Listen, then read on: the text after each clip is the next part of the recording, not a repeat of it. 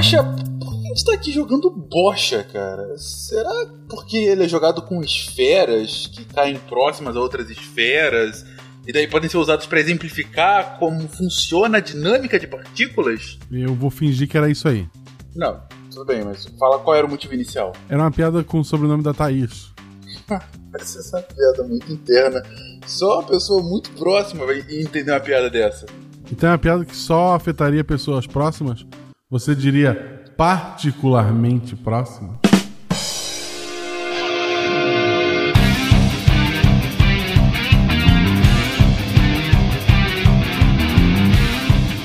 Olá pessoal, eu sou Fernando Mato Fencas, diretamente de São Paulo, e adentremos o mundo do muito, muito, muito pequeno.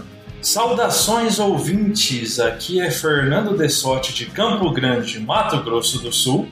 E o que um fóton disse pro outro? Eu estou cansado da sua interferência.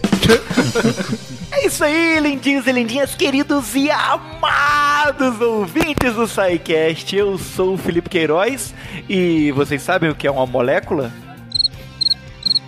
É uma mininécula muito sapécula. Olha a pressão tá pra eu fazer a minha chamada de entrada depois de tanta piada boa. Opa. Armando Fernandes de São Bernardo do Campo.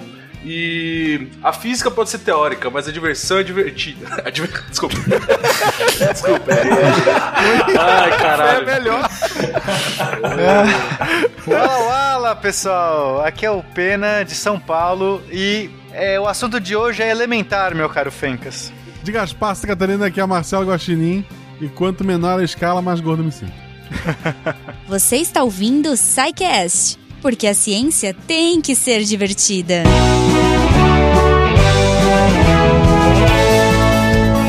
Bem-vindos a mais uma sessão de recadinhos do SciCast. Eu sou a Jujuba e hoje nós estamos aqui para um SciCast em escala subatômica.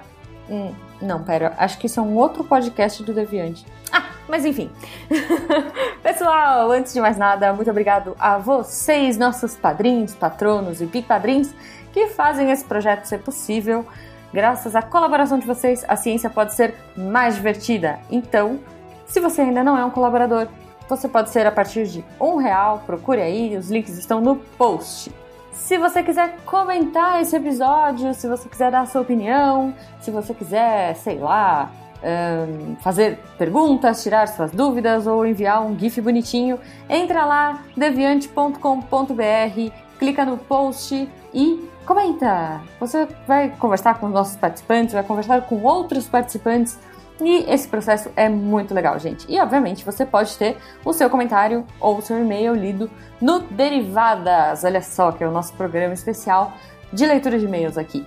Falei de e-mail, se você quiser mandar uma coisa mais, mais intimista, mas fala que eu te escuto, você pode mandar para contato@scicast.com.br. E lembrando, se você não quiser que seu e-mail seja lido no Derivadas, você tem que avisar lá, beleza?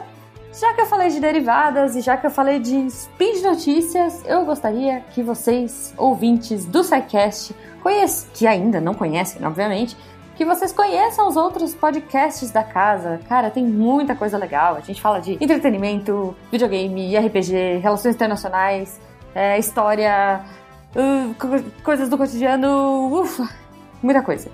Ah, e tem os textos também.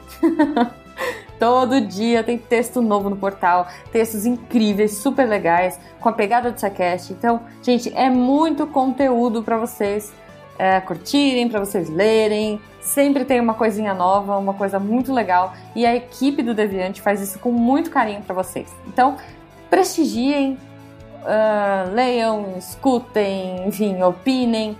Acho que uma coisa muito legal de falar, que, que é uma coisa que a gente discute muito, é, quando vocês mandam amor pra gente em forma de comentário, em forma de like, uh, indicando para alguém, gente, isso não tem preço, de verdade. Então, assim, quanto mais você ajudar o podcast, quanto mais você divulgar os podcasts que você gosta, quanto mais você comentar com os podcasters, né, nas redes sociais e pelo post e, e tudo mais, mais a mídia vai crescer. Então, se você gosta da mídia, se você quer fazer a mídia crescer, espalhe amor, espalhe podcast, porque é isso.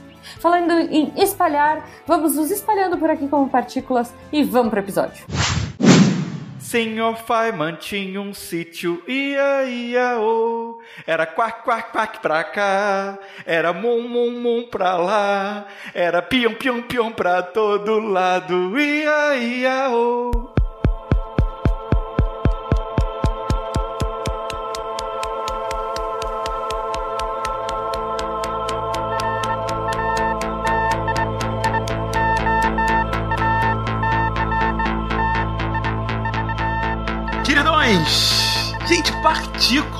Eu lembro que quando a gente estava falando sobre que temas continuar aqui nos casts de física e tal, uma, uma grande, um grande consenso por parte de vocês é precisamos falar sobre partículas. E cá estamos. E aí, antes de entrar na pauta em si, eu pergunto sobre o motivo. Por que esse amor tão grande por esse tema, gente? Ele é assim tão importante, ele é tão fundamental, ele é tão elementar, enfim. É, por definição eu diria que ele é fundamental, porque a gente está falando da, dos blocos constituintes de, de, tudo aquilo que a gente sabe. Então, é, eu acho que essa é a importância de estudar, de ter uma física de partículas, porque a física de partículas, Fencas, ela, ela foi criada assim. É, hoje a gente fala de física de partículas a partir de um modelo, a gente chama inclusive de modelo padrão, que é um nome criativo, né? Incrível. Modelo padrão. Vamos falar de partículas elementares baseado em um modelo padrão, por que não, né? Mais normal do que isso. Mas esse é o nome que a gente dá mesmo. Eu sei que é estranho falar modelo padrão, é porque, mas só tem ele também, assim, quer dizer, tem várias variantes do modelo padrão, mas o modelo padrão é, é como se fosse a reunião de tudo que é o consenso que os físicos de partículas, os físicos teóricos conseguem chegar, e aí é isso, que está dentro do modelo padrão que a gente meio que usa de referência.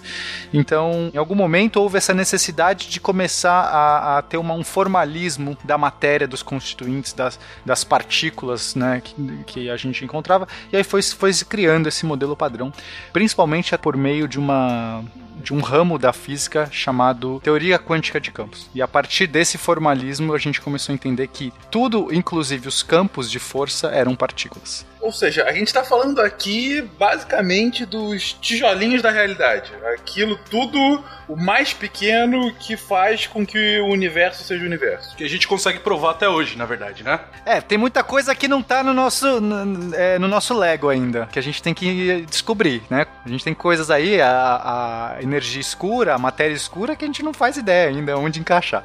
Uhum, uhum. Mas da, da, parte que a gente conhece, né, que, que, do nosso dia a dia, do nosso mundo cotidiano, tá tudo aí nesse, nesse modelo padrão. Entendi, entendi. Então, eu lembro, inclusive, que você comentou num, num dos caches coisa de buraco negro, agora eu não lembro exatamente qual, pena, que você fala que a gente conhece o que? 13% da realidade, não era essa? Era uma proporção absurda, né? É, 4%. Ah, puta, eu tô aqui 13% estaria feliz, eu estaria tranquila. Entendi. 4% da realidade é aquilo que a gente conhece, 96% é aquilo que a gente ignora. Exatamente. É, a gente não ignora, né? Mas a gente não sabe o que é ainda. Ela que ignora a gente. É. A gente não sabe descrever. Ah, entendi. Comentário de internet tá fora desses 4%, né? Isso. enfim, enfim, vamos então, entrando aqui de fato a pauta. Por onde começamos, gente? O Pena acabou de comentar que é uma construção teórica mais recente, derivada de uma construção que vem da quântica. Ou seja, se vocês quiserem ouvir depois o cast, dois casts de quântica, fica aí a recomendação desde já. Mas, obviamente, que é para falar sobre partículas, isso vem de antes disso. Quando que você começa a ter uma definição sobre uma coisa muito pequena da matéria, vamos colocar assim? Acho que isso parte de. desde a época de Demócrito, né? é, antes de Cristo, século IV antes de Cristo, onde começa a ser essa noção do átomo como a partícula indivisível da matéria, né? A, o átomo como o indivisível, a menor parte de tudo. E, e já, a filosofia da antiguidade já, já tem essa coisa de elementos fundamentais, isso que você comentou de tijolinho, né? É, a ideia do átomo originalmente seria isso, seriam esses elementos fundamentais. E aí depois você acaba é, vendo que esses próprios tijolinhos são formados de alguma coisa. Mas a princípio essa seria a ideia, né? Já na antiguidade. É, a discussão começa lá. É claro que eles não tinham ferramentas ainda para testar a realidade no nível que a gente tem hoje. E então virou uma discussão muito mais filosófica mesmo. Se teria um momento na qual você não teria como dividir mais a matéria. Que era aquela discussão. A gente já trouxe essa discussão no cast sobre matéria então recomendo muito. Acho que nesse aqui a gente não vai entrar muito a fundo nisso, porque já tem um cast inteiro que a gente discute aí, os, todos os filósofos sobre como que a matéria é formada e tudo mais. Mas só para a gente recapitular, né, rapidamente, desde esse período grego aí, Demócrito trouxe a ideia do átomo indivisível, de algo indivisível, e aí ficou essa concorrência entre os, os, que, os, os atomistas e os não atomistas e não sei o que, e até que finalmente a gente começou a ter testes para ver, e aí, tem alguma bolinha indivisível, alguma parte indivisível, e a gente vai ver isso no final do século XIX, quando Dalton começou a fazer as suas experiências e meio que começou a deduzir a massa dos elementos químicos, ou seja, ele entendeu que existia assim um átomo e que existiam elementos químicos, átomos eram diferentes, existiam diferentes tipos de átomo para a matéria, ele começou a calcular a massa atômica dos elementos. Então ali a gente realmente falou, ok, parece que existem essas bolinhas indivisíveis. Isso vai cair por terra no final do século XIX com a experiência do Thomson. O Thomson fez uma experiência usando tubos de raios catódicos, no qual ele, ele projeta um raio, um feixe, é, numa tela, e, e esse feixe ele percebe que pode ser defletido por conta de um campo magnético.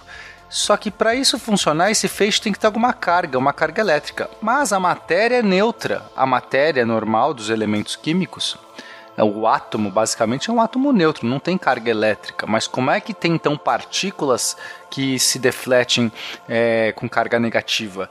E ele calculou a massa dessas partículas e era algo 1800 vezes menor do que a massa do átomo mais leve, que era o do hidrogênio. Então havia, o que ele percebeu é que o átomo não era mais indivisível. Havia mais coisa ali. E ele detectou, então, ele fez um novo modelo atômico, que é o chamado pudim de passas, que seria como se a matéria, os elementos químicos, fosse um grande pudim de carga positiva e mergulhado nele havia essas partículas bem pequenininhas, que eram os elétrons, de carga negativa. Depois a gente vai ter um outro cara, o Rutherford, que vai questionar esse modelo no momento que ele vai fazer um outro, uma outra experiência, que ele vai basicamente jogar radiação numa, numa, numa película de ouro e ele vai perceber que essa radiação atravessa facilmente essa película de ouro, mostrando que na verdade não tem pudim de passas coisa nenhuma. Existe muito espaço vazio no, no átomo e a carga positiva então ficaria basicamente localizada só num núcleo, seria um espaço bem pequeno com uma carga, com uma massa grande, onde teria a carga positiva e a eletrosfera ao redor, onde voariam os elétrons com a carga negativa. E aí a gente começa com o, o advento da, da mecânica quântica e, e o Bohr, que, que o Niels Bohr, né, um físico dinamarquês, ele vai fazer o primeiro modelo baseado na nos estados quânticos e na descrição quântica, aí que ele vai ser um dos, dos pioneiros, junto com outros aí, como o Schrödinger. E aí, nesse estado, a gente vai ter já aquela, aquele conceito de um núcleo com prótons e elétrons ao redor, só que esses elétrons só podendo habitar, né, orbitar órbitas muito específicas, não podendo ficar em qualquer lugar. A gente já discorreu bastante sobre esse modelo no cast de mecânica quântica, então acho que a gente não precisa entrar em mais detalhes. E aí a gente vai ter todo o formalismo sobre o que é partícula, o que é onda, isso vai ser é, trazido à tona pelo De Broglie, que a gente também falou no cast sobre quântica, então voltem lá. E, e aí a gente vai chegar na década de 30, de 1930, a gente vai ter a descoberta do positron, da uma, de uma antipartícula. Caramba, então existem partículas diferentes aqui, que não só dessa matéria ordinária que a gente vê, tem coisas diferentes, são, são partículas iguais, mas com carga trocada. Isso abriu também um novo caminho aí para se explorar. Mas só um detalhe, Pena, que a história do positron é interessante, porque foi a primeira partícula que ela foi prevista teoricamente, né, pelo Dirac uhum. em 31 e foi descoberta só um ano depois. Então foi a primeira vez que isso aconteceu, né? É um, é um marco, né? É uma coisa muito interessante. É verdade. Não, isso, isso foi, foi fabuloso, que descobriram no ano seguinte, né? Quer dizer, o cara previu, já no ano seguinte já detectaram. Mas o mais legal que é. Não precisou ser que nem o Einstein, que demorou 100 anos pra galera Exatamente. Exatamente. fazer o experimento. Exatamente. Mas o, o legal do positron, é, se, se o pessoal lembrar também do cast de quântica, a gente falou do mar de Dirac, que era essa ideia de que você tinha um monte de partículas no vácuo e aí de vez em quando uma, essas partículas se manifestavam é, e, e deixavam uma lacuna né? Lembra, Fencas? Sim. Quando elas saíam daquele, Lembro. daquela piscina de bolinha, Um buraquinho, o buraquinho né? seria Isso. antipartícula. Foi uma descrição linda Ah, aquilo, né? Foi, então, enfim, então a gente começou a trazer a ideia de antipartículas também para esse modelo. E aí esse modelo foi se construindo. Então esse modelo foi se construindo pouco a pouco, com a construção de, de, de vários desses cientistas. Então teve o Dirac, depois teve o Fermi. Ele foi dar todo um, um mecanismo, uma, uma estatística de como se comportavam os fermions. E os fermions ganharam esse nome justamente por conta de Fermi. Durante toda essa década de, de 1930, grandes contribuições de diversos físicos e o descobrimento de várias partículas. Então, algumas que talvez sejam relevantes a gente falar. Em 1937, a descoberta do muon, que já era uma partícula diferente. Ué, o que, que é esse muon aí? Saudade do Muon. Não é? Tempo não dele. A partícula vaca, né? A partícula É, vaca. digo a aí. vaca. Porque o que, que acontece? A gente antes conhecia prótons, elétrons, e aí antielétrons seriam os pósitrons, mas assim, de repente surge um muon na parada. O que, que é um muon? De onde, de onde ele vem? Onde ele habita? De onde saiu essa vaca? Né? Nossa. E aí começou a aumentar a. Assim, eu não- a gente não vai explicar agora, Fencas, essas partículas, porque esse panorama histórico aqui é pra gente só dar uma caracterização e depois a gente vai explicar todas elas de uma vez. Porque se a gente começar a parar agora pra explicar aqui cada uma dessas, a gente não vai ter ainda embasamento, vai ficar meio confuso. Então vamos fazer um resumão do que você falou até agora pro ouvinte que já tá perdidaço desde o início. Gente, hoje é física hard, vamos lá. Segura a minha mão que vai dar tudo certo. Vambora.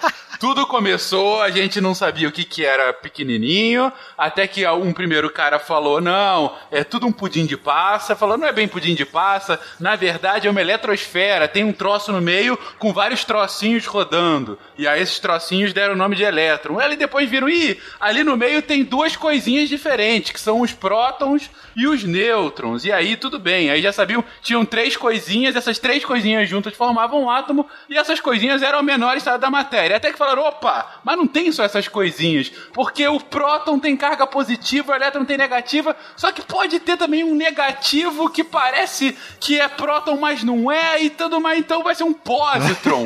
e aí com mais um aqui. E aí foram vendo, ok, só tem esses, ah não, agora chega o muon, mais uma coisa nessa parada, ou seja, começaram a ver que tinha várias outras coisinhas no meio de tudo isso. O que você precisa entender pro início do cast é a evolução histórica no final do século XIX pro século XX foi quando a gente começou a entrar no átomo cada vez mais e ver essas coisinhas cada vez menores que a gente ignorava e começou não só a ver, como a dar significado e coisas assim, olha, e ele funciona assim, e ele funciona assado. E é isso que a gente vai falar no cast de hoje. É isso? Isso aí. Perfeito. Perfeito. Isso aí. A capacidade de síntese do nosso host é uma coisa incrível, né? Um cavalo morto é um animal sem vida. Um cavalo morto é um animal sem vida. A ruta é forte. Bom. Nessa década de 40, década de 40 e 50, teve tanta, tanta descoberta de novas partículas aí, como o Fencas falou, que distribuíram o prêmio Nobel a rodo para quem descobria partículas, né? Um professor meu falou que até essa época aí era toda vez que se descobria uma partícula, você ganhava o prêmio Nobel. Aí a partir da década de 60, com tanta partícula que tinha aparecido, ah, davam Nobel para quem não descobrisse uma partícula. então você vê como, como, como que o estado da, da ciência na época, né? É verdade, foi uma, foi uma loucura aí. da- foi- avançou muito rápido. Na década de 30 e década de 40 a gente já vê um avanço muito rápido dessa física de partículas. Ainda não, talvez tivesse esse nome propriamente dito. E, mas a gente tem uma coisa muito curiosa, que é aconteceu em 1947, porque envolve um brasileiro, César Lattes. Em 47, né, o, em um dos experimentos em, em raios cósmicos, né, a lembrar que é, essas partículas elas não eram descobertas em laboratório, né? Muitas vezes em experimentos de raios cósmicos, né, que são radiação que vem do espaço para a Terra, a gente consegue observar ah, essas partículas, né, por meio de, de experimentos com, com, com ímãs, né, com, com, com campos magnéticos. Você consegue detectar essas partículas. E uma descoberta interessante foi a descoberta do pion em 47, onde o César Lattes ele era um, um dos chefes de laboratório é, desse laboratório que descobriu. Mesmo essa descoberta ser tão, tão importante, ele não recebeu o prêmio Nobel, né? O prêmio Nobel ficou, na verdade, pro chefe dele, o Powell, um Nobel meio que político aí, no caso, né? É, a gente tem, a gente tem entalado esse, é, é, esse Nobel até hoje aí, viu, Fencas? Mas vamos lá, ele batizou de Pion, pelo amor de Deus. Pion. E é uma pena, assim, porque foi a nossa. De fato, ele, o César Lattes mereceu, por, né, por todo o trabalho que ele fez. Ele de fato foi a pessoa que, que conseguiu, que estava à frente da pesquisa e no final não ganhou. Quem ganhou foi o Cecil Powell, que era o chefe dele, né? Mas ele ganhou uma coisa muito melhor do que um Nobel. Ele ganhou uma plataforma de currículo vitae no Brasil. Isso aí, tá vendo? Eu acredito que até hoje é o Nobel mais próximo que a gente teve, né? O mais próximo de ter um Nobel que o Brasil teve. Acredito. Eu não sei se é bom ou ruim, porque até hoje eu só vi pessoas xingando Lattes, hein? Ah, é verdade. Eu vou ter que atualizar meu Coitado Lattes, dele, esse é. negócio é burocrático. Como eu vou pôr, gravei podcast no Lattes, é... é pois é. Aliás, gente, vocês que gravam podcast acadêmico podem colocar no Lattes, tá? Não sei se vocês sabem Ah, é? disso. Não sabia. Você ouvinte. Olha a coisa Pois é, boa, pois olha aí. é. Olha só. Eu fiz humanas, eu vou botar até o miçanga. o Marcelo Valença, que volta e meia grava com, conosco de Relações Internacionais, ele sempre coloca lá, volta e meia ele tá lá atualizando. Então, vocês, ouvintes, vocês aqui, bancada que compõem, se divirtam. Tem que ver se dá ponto em concurso também, né? Cara, aí são outros 500. Se o avaliador for ouvinte, dá. Exatamente. tu gravou o SciCast, você é o famoso Fernando Dessotti, pô, tá aprovado. De qualquer forma, o, é, o nome da partícula é pion, né? Mas como ele, como o nome dele é Lattes, na verdade deveria ser Late, né? Não Pia, porque já tem um muon, né? Por que não Late? Latium. Ele tentou pôr o Latium, né? Mas não rolou. Acho que. Não rolou. Enfim. Fizeram até uma música pra ele, aquela Latte, Lattes que eu tô passando. Pronto, podemos seguir agora. Acho que eu matei Obrigado, a última piada. obrigado. Tá, vamos subir o nível Sim, um pouco sim. aqui. Eu sei. Então, uma, uma pergunta básica aqui, gente. Vocês falaram agora há pouco, no caso do Girard, é, da descoberta do positron, né? Que ele, de- que ele teorizou e no ano seguinte é, foi feito experimento comprovando, né? E agora vocês estão falando já da descoberta de outras partículas e tudo mais. Eu queria entender um pouco esse processo. Em geral, essas descobertas são uma. Como foi no caso de hack, ou seja, você tem um modelo da época, um modelo matemático, um modelo físico, e aí você, ah, deve ter alguma coisa aqui para que o modelo como um todo faça sentido, e aí depois descobrem. Ou às vezes ao contrário também acontece. Tô olhando aqui pra uma penca de coisa, tô vendo uma coisa que eu nunca identifiquei antes. Vou nomear isso de P1, por exemplo, pra você, Pena. Cuidado com esse eu nome, acho que- Fencas. Esse nome é perigoso, Saímos do cara. mundo animal e fomos pro negócio meio. Para- É, melhor- Fálico, é verdade. Mas eu acho que, Mas, enfim. que observar e depois tentar entender foi, foi o que aconteceu até o século XX, na verdade, né? Eu acho que uma das primeiras vezes que isso aconteceu mesmo de você prever, teoricamente, e depois detectar foi com, com, com Einstein lá, com a teoria da relatividade e com, com o Dirac, né? Não lembro de, de, outra, de outra descoberta que tenha vindo antes, teoricamente. É, mas a partir daí também, a partir daí, é, a parada fica tão mais complexa que você não observa essas partículas. Você tem que estar procurando por elas, né? Tem, tem muito isso Sim, também. Isso, isso, É, perfeito. porque essas partículas elas decaem, Fencas. A, a, a- toda a questão aqui é o- as partículas estáveis na natureza, elas já estavam ali disponíveis, a gente já tinha achado elas por experimentação, com esses experimentos todos aí do Thomson e tudo mais. Só que essas outras, essas, essas diferentonas, elas não existem de uma maneira estável na natureza. Elas vão aparecer em circunstâncias muito específicas. Então você, sem querer achar, é mais difícil do que se você já souber onde procurar. Não que não possa ter. Acho que não aconteceu, assim, mas não que não pudesse ter acontecido. Mas é, às vezes era até difícil a pessoa entender se ela não tem um modelo por trás, porque ela, ela não vai nem supor que existe outra partícula, assim. Detectar uma partícula não vem assim, você detecta, olha no microscópio e fala assim: olha, uma partícula, ela está aqui dançando, dando tchauzinho pra mim. Detectar uma partícula, na verdade, é detectar um sinal.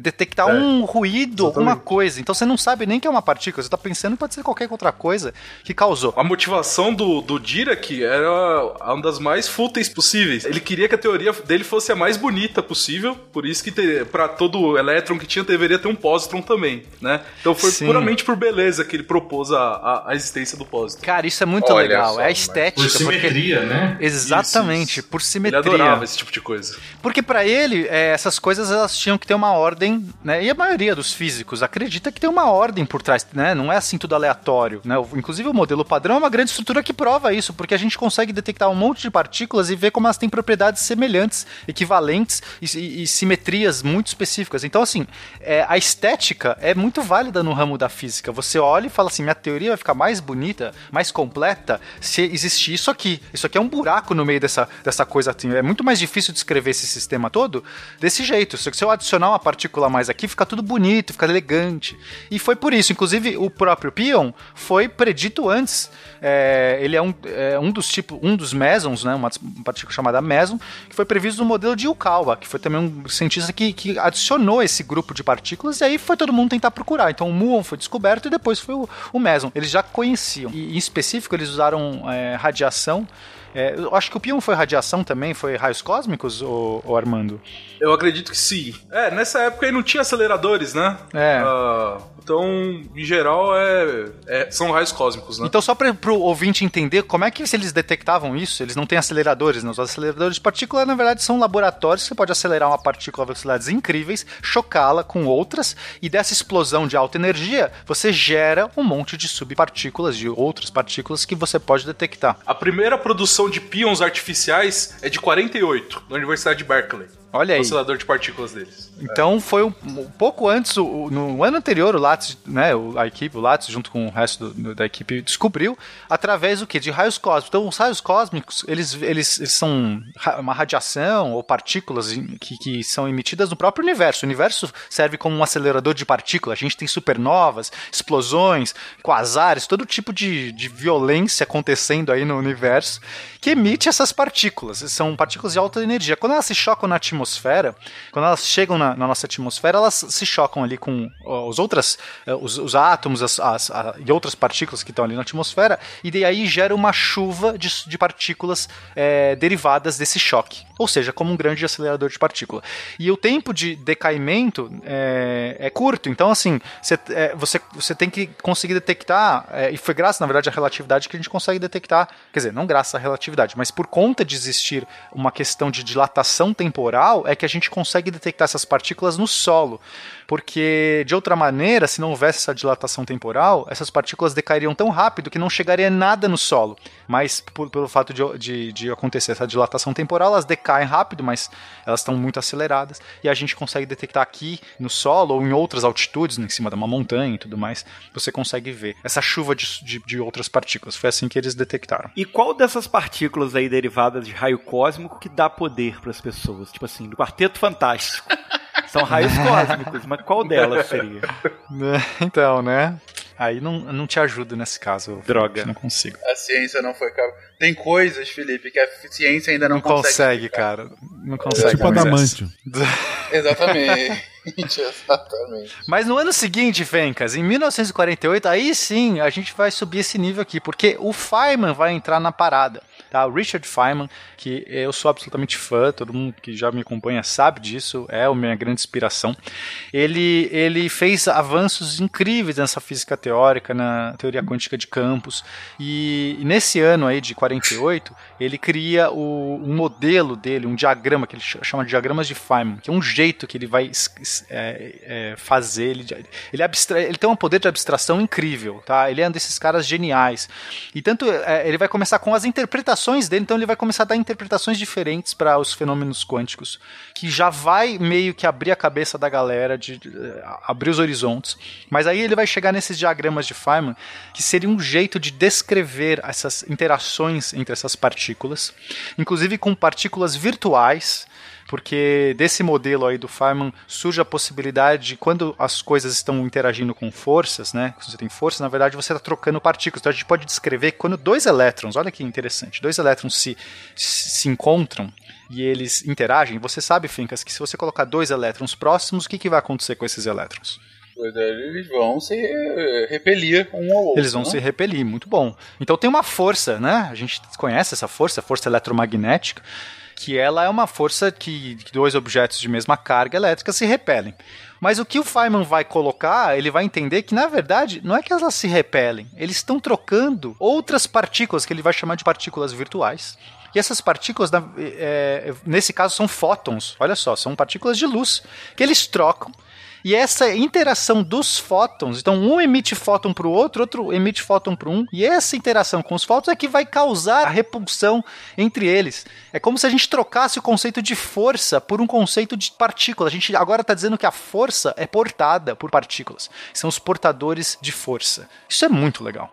Ô Pena, aí até antes mesmo dessa explicação do Feynman, o que se acreditava em teoria é que você tem dois elétrons e cada elétron cria um campo elétrico ao redor dele. E se você Perfeito. pega um segundo elétron e coloca neste campo elétrico, devido ao campo surgiria uma força elétrica. Que até Uhum. essa explicação do Feynman, isso era o que se acreditava. Perfeito. E, e, assim, não tem na, na verdade essa interpretação do Feynman é só uma interpretação, porque a gente pode ficar com outras, porque elas são todas meio que equivalentes em algum nível, tá? É, ou, seja, a gente pode pensar que existe um campo elétrico e aí quando você uma, uma partícula de carga elétrica interage com o campo, o campo é também uma abstração. A gente não sabe o que é o campo.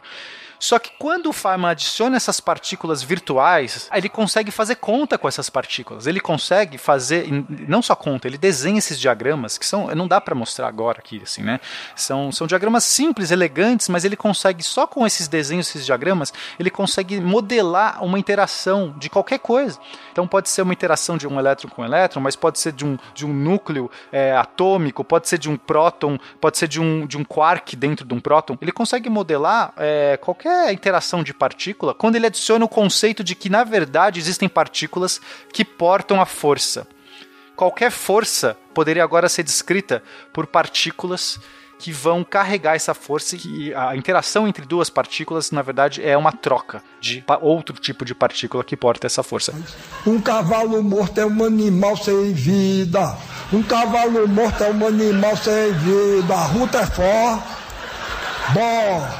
Ou seja, o que ele tá, o que ele tá sugerindo aí é que o elétron, ao invés de ser um campo, como o Fernando comentou agora, que era a concepção anterior, na verdade, eles estão uh, trocando. Uh, fótons. É, fótons, partículas virtuais, né? No caso, fótons. Estão trocando uma outra coisa, estão trocando uma outra partícula, né? É, um elétron, ele está jogando para outro elétron uma força e por conta disso eles se repelem. Isso, é mais ou menos assim. E veja que isso resolve, resolve o problema de causalidade também, né? Porque uh, se antes com o modelo clássico, né, de esse do, do campo elétrico, a força en, entre dois elétrons é, era instantânea, agora com essa teoria do Feynman é, tem um limite para isso, né? O limite que uma partícula sente a outra é o limite da, da velocidade do fóton, né? A velocidade da luz. Exatamente. Ah, isso é muito legal. Entendi. Porque antes, se é um campo, é,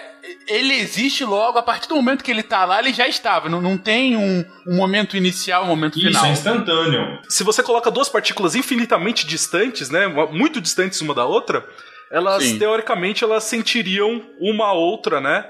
É, do, os dois elétrons sentiriam a força do outro é, instantaneamente, né? Sim, Essa é a ideia. sim, porque. Eu entendi. E agora, a partir do momento que você fala, não, é, eles vão sentir um ao outro ao que um jogue o seu fóton no outro, dado que o fóton ele percorre o universo na velocidade da luz, eles começam a se comunicar, vamos colocar assim, no máximo na velocidade isso. da luz, e não mais do que isso. Exatamente. Temos uma teoria covariante.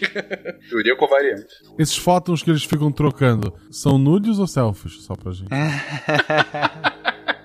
eu Eu acho que, na verdade, Guaxa, a gente tem que lembrar que nudes, ainda mais nudes de famosos, desafia a velocidade da luz pra se espalhar mais rápido ainda.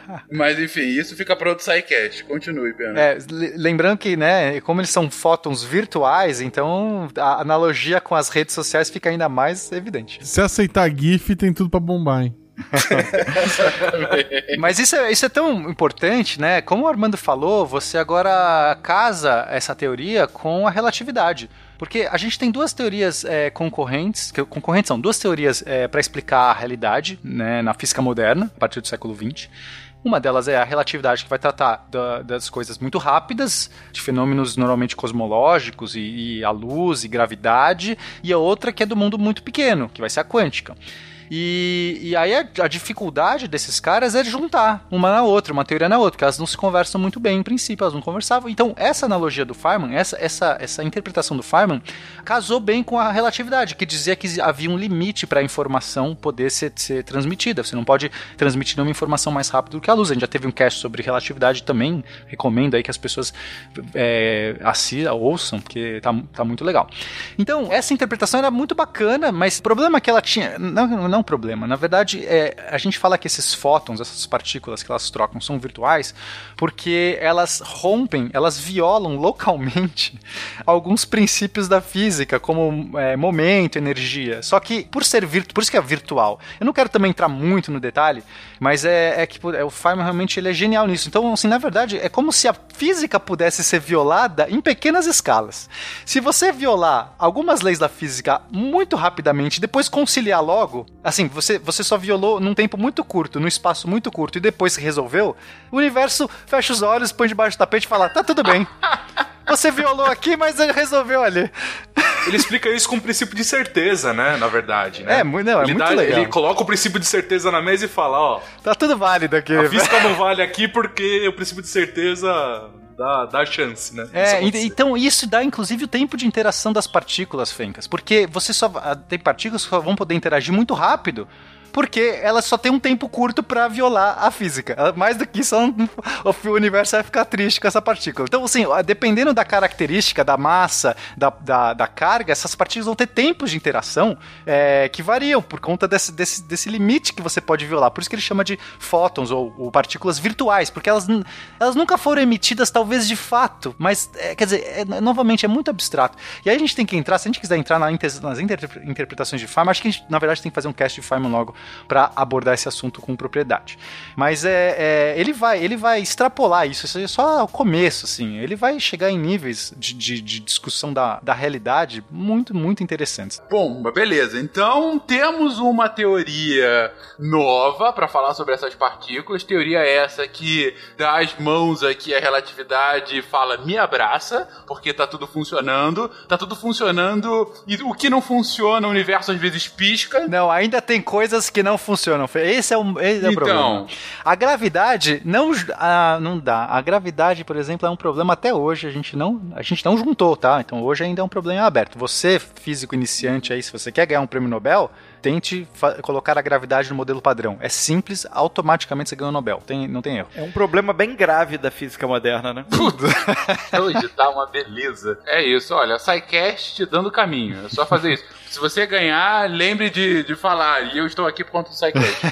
mas, ok, mas a gravidade entra na história de alguma forma agora? Não, não, não. agora não. Não, beleza. E como continua então essa nossa Aí a gente vai ter o mecanismo de Higgs entrando na parada. Ok. É, bom, nesse novo contexto de que as partículas, de que os campos, né, vamos pensar, isso não é só campo elétrico, isso vale para qualquer tipo de campo que a gente pode ver na física. É, o campo elétrico talvez seja mais palpável, tá? Mas é, a gente tem outros tipos de campo de outras forças, tá? Por exemplo, a força forte que mantém as, os quarks juntos para formar um próton. Não sei se vocês sabem, ouvinte, mas um próton não é uma partícula elementar. Um próton é composto de quarks, né? São três quarks que compõem um próton e tem alguma coisa que junta esses caras para e isso a gente chama de força forte. Então é, é o campo forte. E voltou para fazenda, né? Quark, quark. É o, então hoje tá realmente. A culpa não é minha, é esse pessoal da fazenda que tá fazendo física. E daí põe os bichinhos tudo, vão batizar os bichinhos. Ok. é a vida. Mas vamos lá, a gente tá falando agora 1964 e a gente já tem agora uma boa teoria de, de, de campos bem es- estipulada. E nesses, nessa teoria de campos existem partículas que portam os campos, como a gente já descreveu aí o exemplo do que o Feynman trouxe. Mas aí surgiu um problema. Da onde vem a massa das partículas? Tem partícula que tem massa, tem partícula que não tem, né? O fóton não tem massa. Mas o, o elétron tem massa, né? Um, um nêutron tem massa. Da onde vem a. Por que, que algumas partículas têm massa, outras não têm? Então eles começaram a criar mecanismos possíveis dentro desse, de- desse formalismo da teoria quântica de campos de como que surge a massa. E aí é, a gente, esses mecanismos é conhecido como mecanismos de Higgs. Tem, tem vários, né? Algumas vertentes, mas para ficar bonito dentro daquele conceito de estética, olha, a teoria fica muito bonita se a gente conceber aqui existe um campo que dá massa para as partículas. Porque eu posso pensar que a massa surge da interação entre cada partícula com um campo, e essa interação pode gerar uma inércia, uma resistência ou não, dependendo se essa partícula se associa ou não com aquele campo. Então eu vou dar um. Bom, vamos pensar, sei lá, um exemplo. É, é como se eu tivesse um. Vamos pensar um campo, na verdade, agora sendo uma geleia. Tudo bem, Fencas? Hum, beleza, geleia. Um mel, sei lá, uma geleca.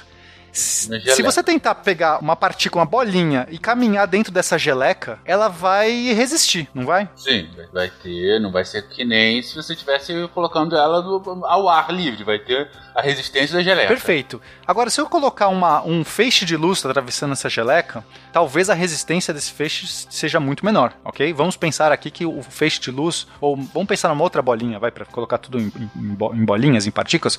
Eu posso ter uma outra partícula que ela é tão, ela desliza tanto que ela não sente aquela geleca. Ela, ela é a partícula toda lubrificada, Antiaderente. antiaderente. Sim. Então ela atravessa aquela geleca como se não, se não sentisse aquela geleca. Ela atravessa, ela vai, ela não sente, ela não interage com aquele campo. O campo é a geleca. E todas as partículas que interagem com aquele campo começam a ter uma inércia. Então, se eu quiser acelerar aquela partícula, ela vai resistir até acelerar. Se eu quiser brecar, ela vai brecar. Todos os comportamentos de massa vão estar associados com partículas que interagem com geleca.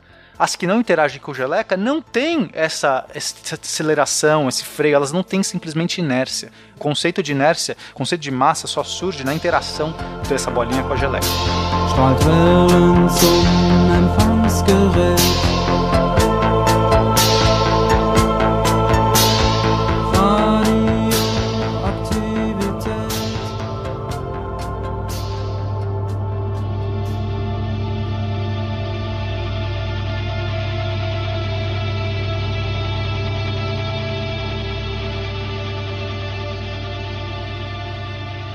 Sei que a gente tá aqui num mundo abstrato e, e, gente, é a forma que tem pra explicar de uma forma mais palpável possível.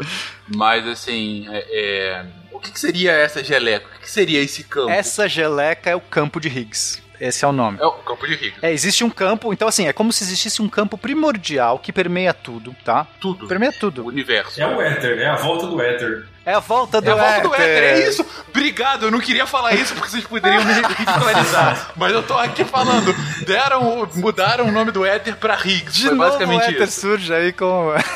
Mas nesse caso não era como um éter assim para salvar a teoria, né, e tudo mais. Na verdade, o éter essa essa campo de Higgs, ele surge nessa ideia da estética, da completude do modelo padrão. Então, ele é mais inte- não é uma desculpa, né? Ah, não sei explicar um fenômeno, vou jogar na culpa do éter. É o contrário. Nossa, gente, pra gente explicar como é que surge a massa, se eu criar esse mecanismo, chama mecanismo de Higgs, esse mecanismo na minha cabeça, porque já que tudo é partícula, eu posso pensar nisso aqui, que tem um campo que interage, e as partículas que interagem com esse campo, elas adquirem massa na proporção da interação e aí eu posso explicar a massa de todas essas partículas aqui de uma tacada só. O que foi um chute, né? Foi simplesmente uma tentativa para deixar a teoria mais simétrica, mais bela. Exatamente, pela, o ideal de estética por trás, né? Não, não tinha. Era o ideal. Pô, vai ser mais bonito se eu fizer assim. É, ah, se, se acontecesse dessa forma seria bem legal, né? Quem sabe? Ou seja, não é um chute, mas é um chute. E assim teorizou-se o bóson de Higgs. O bóson né, seria essa partícula que porta o campo de Higgs, tá? Então, né, seria essa partícula que quando você está interagindo com o campo de Higgs, você está trocando, tá absorvendo, emitindo, enfim, tá interagindo com esse campo e daria massa para as partículas. Pera aí, o bóson de Higgs, que é a partícula de Deus, é aquela que ficou famosa. Isso, assim, É, né? eles deram esse nome aí. Ah, Clickbait. Olha só, Clickbait. como esquecer dela. era pra ser a partícula maldita, né? Em inglês, né? Sim, Goddamn sim, part- sim. particle, né? Sim, sim, traduzir errado. É, pois é. Gota mágica novamente. E não, e, e assim, isso foi teorizado em 1964, só que as forças para poder observar, né? Então, se, a gente, se, é uma- se existe essa partícula, esse bóson de Higgs, então a gente pode conseguir observá-lo, só que as energias para você acelerar é, as partículas para chegar, para gerar esse, é, é, efeitos visíveis nisso seriam tão altas que precisaria de um acelerador de partícula inimaginável na época. Eles não conseguiram nem pensar como acelerar partículas para ver o bóson de Higgs. Então eles deixaram quietinho, sabendo que, olha, tem aqui, vamos ver mais pra frente, quem sabe um dia. É o mesmo drama do Einstein e as ondas gravitacionais, né? O mesmo drama. Sim, Exatamente. sim, sim. Esse bóson de Higgs, então, seria o análogo, assim como o fóton está para a força eletromagnética, o bóson de Higgs estaria para a massa. Quanto maior a intensidade da troca de fótons por dois elétrons, você tem uma maior força elétrica. Quanto maior a troca de bó- do bóson de Higgs, desse campo de Higgs com o objeto, maior a massa, a inércia do corpo.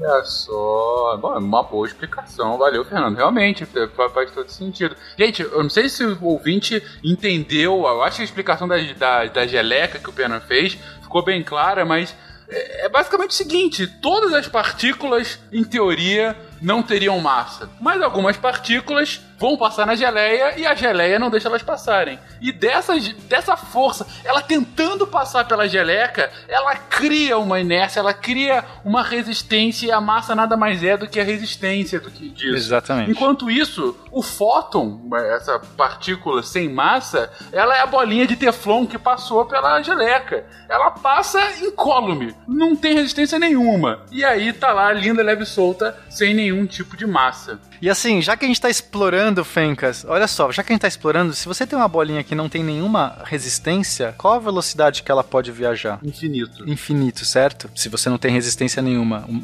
Nenhuma. Porém, assim, né? pela teoria da relatividade, o tem. Aí é que fica mais bonita, mais filosófica a coisa. Se você né, pegar lá o episódio de relatividade, é como se o que o Einstein descobriu fosse partículas sem massa, na verdade, elas têm um- uma, uma velocidade limitada pelo próprio tempo. É como se o tem, a passagem do tempo, a, a própria tecido do, do universo, ela tem uma medida, um padrão de, de como que essas coisas se, se, se portam, se, é, se transportam. E esse é o limite, é o limite da luz, da velocidade da luz, né? Tipo, na verdade o fóton tem a velocidade da luz porque ele é, ele é essa partícula sem massa. Então meio que não é o infinito, né? Assim, para Newton seria a velocidade Sim. infinita e aí para Einstein não. A velocidade de algo sem massa, sem atrito, sem nada tem um limite. Mas enfim, vamos voltar aqui ao nosso, nosso modelo. Então, assim, é, ficou o mecanismo de Higgs lá, né, quietinho, mas outros mecanismos também foram surgindo. E eles foram entendendo como que as forças poderiam se desdobrar umas nas outras. E aí a gente tem, o nome disso chama teoria de tudo, porque a ideia é você, você fazer uma teoria que consiga explicar todas as forças como vindo de um único, de uma única coisa. É, é, a, a galera acredita que lá no, lá no passado, lá no Big Bang, quando a gente estava um regime de altas energias, é como se todos esses campos fossem unificados, fosse um único campo fosse uma única coisa. E aí, como a, a, o universo vai esfriando, a gente vai tendo é, mecanismos de quebra de simetria. É meio, é meio, complexo de explicar aqui, não quero entrar muito no detalhe, mas é como se as forças que estavam todas unidas, elas vão é, divergindo, vão criando bifurcações. E, e aí, então, teorizou-se que no passado, em algumas energias, em, em certas energias, a gente tinha a unificação da força eletromagnética com a força fraca. Tá. A força fraca ela é a força que gera alguns decaimentos é, radioativos, por exemplo, que faz com que é, você tenha aí componentes radioativos. É, assim, não é uma força do nosso dia a dia, tá? Mas ela simplesmente é, ela, ela é uma força que converte de repente um nêutron num próton ou um próton num nêutron. Eles podem fazer essa brincadeira e aí, e aí ele interage com, com esse campo aí da força fraca. O que importa é que em 1967, o Weinberg ele conseguiu unificar a força fraca com a força eletromagnética. Então ele criou um mecanismo que explicava perfeitamente como essas duas forças estavam unidas no passado. e que agora elas se dividiram e é- foi chamado de força eletrofraca. Inclusive, explicação essa que ele rendeu o prêmio Nobel de Física. Aí, por que não, né? Sim, porque Olha, não descobriu partícula nova, mas explicou como elas funcionavam. Foi melhor do que Isso. isso, né? Descobriu como que a força, uma das duas forças universais aí, das quatro que a gente conhece, estavam, estavam juntas, era a mesma coisa.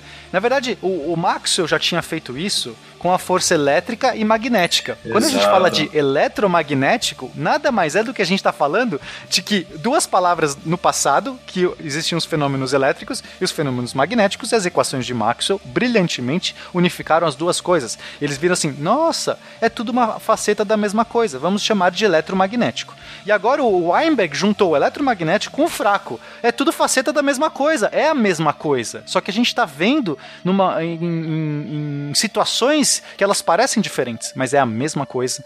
É, e, aí eles dão o nome de eletrofraco. De quatro forças fundamentais, duas já estão unificadas, né? Faltam duas. Faltam duas. Faltando quais são as outras duas? No caso, a força forte e a gravidade. E a gravidade, é. Gravidade, a maldita gravidade. Mas Exatamente. voltaremos nela. E aí, como continua depois do Einstein? Bom, aí a gente vai chegar em 1975 com todos esses ingredientes já colocados, essas, todas essas partículas descobertas, esses mecanismos já bem desenvolvidos.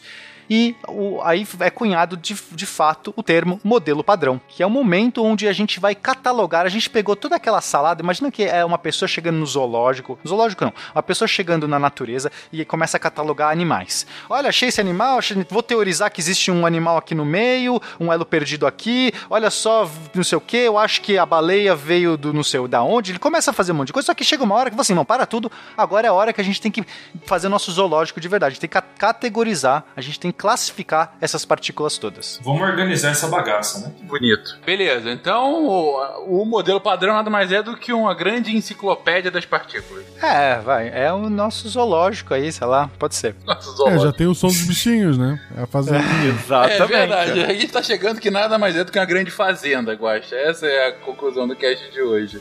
Rutherford, Bohr, modelos atômicos. Em redor do buraco tudo é beira. Em redor do buraco tudo é beira. Mas agora a gente vai explicar para os ouvintes, afinal de contas, o que, como que são, qual- como que é esse zoológico, né? Como que essas partículas estão classificadas? Porque a, Como é, a graça desse, desse episódio vai ser esse. Vamos ver a salada que vai sair Então, daí. Ah, excelente. Beleza. Então vambora, vambora. Como que então tem essa enciclopédia? Como que o nosso cientista intrépido no meio da, da, da selva catalogou essas partículas? Ok, vamos lá. Primeiro, vamos olhar a constituição do nosso universo como a gente entende hoje. Ok. Do jeito que a gente entende hoje, Fencas, nosso universo é, não- é- é- o panorama não é muito bom. Como a gente falou lá, lá para você antes, a gente tem 68% do, do universo, a gente entende que ele é permeado por algo chamado energia escura, que a gente não faz ideia o que é. A gente entende que existe uma energia no vácuo que acelera, é, que é uma que tem um papel quase antigravitacional, ou seja, ele, ele consegue é, como se fosse uma repulsão, vai. O universo ele está se, rep, é, se repelindo mais do que deveria.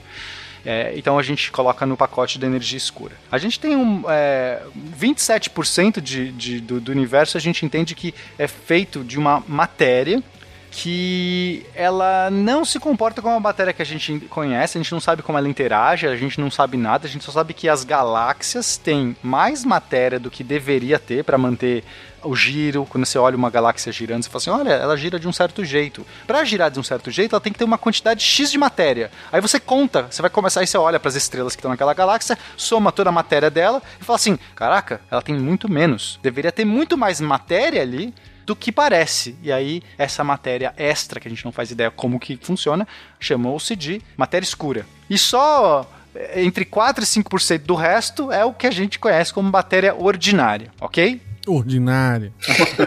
Ok, então a gente conhece um vigésimo do universo. Um vigésimo. Dessa matéria ordinária, a gente vai eh, ter basicamente os constituintes dos nossos átomos, que vão ser é, o núcleo, que prótons e nêutrons, que a gente já falou, os elétrons ao redor. E a gente tem luz também, que são esses fótons. Isso era o entendimento aí que a gente tinha do, do, da matéria mais ordinária possível, mais, sei lá, cotidiana possível que a gente pode ter. Aí a gente vai começar. Então, lá atrás, quando a gente estava falando historicamente, que é, houve uma separação entre férmions e bósons, certo? Então, a gente começou a classificar as partículas entre duas categorias, férmions e bósons. O que são essas partículas? Qual a diferença entre férmions e bósons? Então, os férmions vão ser partículas que têm spin meio. Eita, mas o que é um spin, né, Fencas? A gente nem falou de spin. E agora? O que a gente faz? Aquele que tem todo dia no seu feed, é mais ou menos de manhã, mas enfim. É, o que, que você quer um spin pra física, Pena? O spin, né, já assim como a ideia de ser um giro, é como se fosse um giro intrínseco de uma partícula. Então, é como se uma partícula, se a gente fosse pensar no modelo de uma bolinha, que não é uma bolinha, mas para facilitar, vamos pensar que é uma bolinha. Então, é, essas bolinhas, elas podem orbitar certas órbitas, né? Pode fazer certos caminhos. E, e se eles giram, eles têm um momento angular. O que é um momento angular? É, uma, é como se eles tivessem é, uma propriedade na, na física, assim como se tem um momento linear, que, que quando você tem um choque, ele se conserva, né? Se a gente for lembrar das aulas de física, as duas partículas se chocam, as partículas elas saem uma para cada lado, meio que o momento total, a quantidade de movimento total é preservada. Assim também vale para as coisas que giram, tá? Tudo que gira tem uma certa quantidade de giro ali dentro, que se você interagir com outra coisa, a quantidade total de giro fica a mesma. Isso é muito legal, por exemplo, quando você tira a, o ralo da pia. O que acontece, Fencas, quando você tira o ralo da pia? Você olha a água, ela parece lá paradinha, certo? Você encheu a pia, ela tá paradinha ali. Aí quando você tirou quando você tira o ralo da pia, se você colocar um barquinho, coloca um barquinho em cima da sua pia agora, só pra gente fazer uma Eu analogia. faço isso. Esse barquinho, se ele está ali, ele vai estar meio que dando uma, de repente, é, é, andando bem devagarzinho, tá? Se a água não tá turbulenta, nem nada, se deixou a pia paradinha, o, o barquinho que tá ali em cima da pia, da, da água da pia, vai estar meio que andando bem devagarzinho. Quando você puxa o, o ralo da pia, a água começa a descer e ela começa, o raio da, da água, né, começa a diminuir, porque o nível da água desce, então o raio, a distância circular vai diminuindo, certo? A circunferência da, da, da água vai diminuindo. Só que a quantidade de movimento angular, né, é, esse momento angular, a quantidade de giro se preserva. Então, antes você tinha muita massa e um raio grande girando devagarzinho, o barquinho ia bem devagarzinho. Conforme esse, esse raio vai diminuindo, o, a velocidade tem que aumentar para manter a mesma quantidade de movimento angular.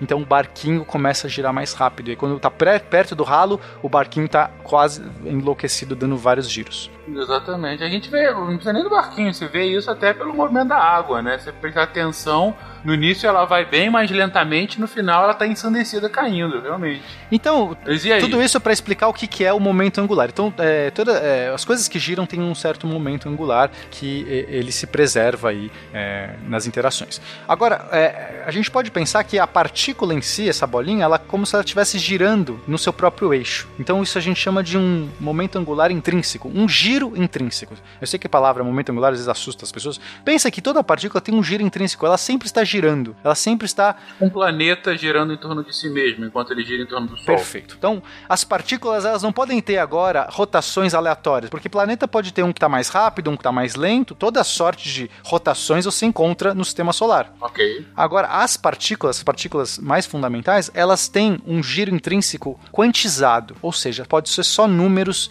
muito específicos, não pode ser qualquer número, não posso ter um giro 2,5.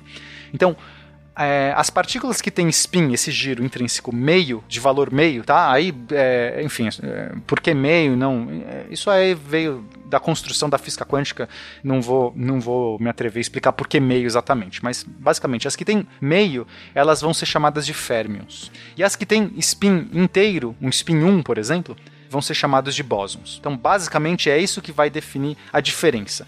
Parece bobo, né? Beleza. Parece uma coisa É, basicamente, um gira de uma forma, outro gira de outra. Vamos colocar assim pra ficar um pouco mais simples pro, pro ouvinte. Mas por que vale a pena separar essas duas categorias? Por que, que foi o idiota? Era a minha próxima pergunta. Não, não é, você fala assim, pô, mas tá bom, você vai classificar todas as partículas entre essas duas, mas por que esse critério?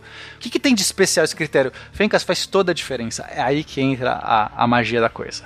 Toda partícula que tem spin meio, ela vai se comportar a partir da estatística de Fermi-Dirac. Fermi Fermi, o Enrico Fermi, e o Dirac, Paul Dirac. Então, esses dois caras, né, da teoria desses dois caras, definiu aí como que é a estatística, o que é a estatística? É o comportamento de massa, o comportamento dinâmico geral dessas partículas.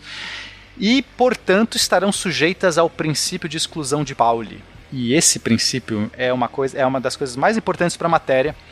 A gente falou desse princípio lá no cast quântica, mas eu vou recapitular aqui para vocês. O, o princípio de exclusão de Pauli, ele diz que é, duas partículas não podem coabitar o mesmo estado quântico, idêntico. Elas não podem, não, você não pode supor dois elétrons orbitando a mesma órbita com o mesmo do mesmo tipo, do mesma energia, com o mesmo momento angular. Eu não posso eu tenho que ter alguma diferença. Então, se eu quiser colocar um elétron a mais ali naquele mesmo orbital, eu vou ter que ter um elétron com um spin girando ao contrário. Aí eu posso. Dois elétrons no mesmo orbital com a mesma energia, se eles estiverem girando o seu movimento intrínseco girando ao contrário, aí eu posso socar dois ali. Aí, aí cabe dois. Agora, se eu quiser colocar um terceiro, não dá mais. Porque, porque aí ele vai ter que repetir um dos números Cada do outro. tá hospital, sim. Entendeu? Não- eu, tenho, eu tenho que ter números quânticos diferentes para descrever essas partículas, os férmions. Então, todos os férmions vão obedecer ao princípio de exclusão de Pauli, que basicamente diz por que uma matéria não consegue é, entrar dentro da outra. Né? Que o pessoal chama de maneira errada, ah, dois objetos não podem ocupar o mesmo lugar no espaço. O que está por trás disso, na verdade, que a gente já viu que pode ocupar o mesmo lugar no espaço em várias circunstâncias, né? O buraco negro, um exemplo.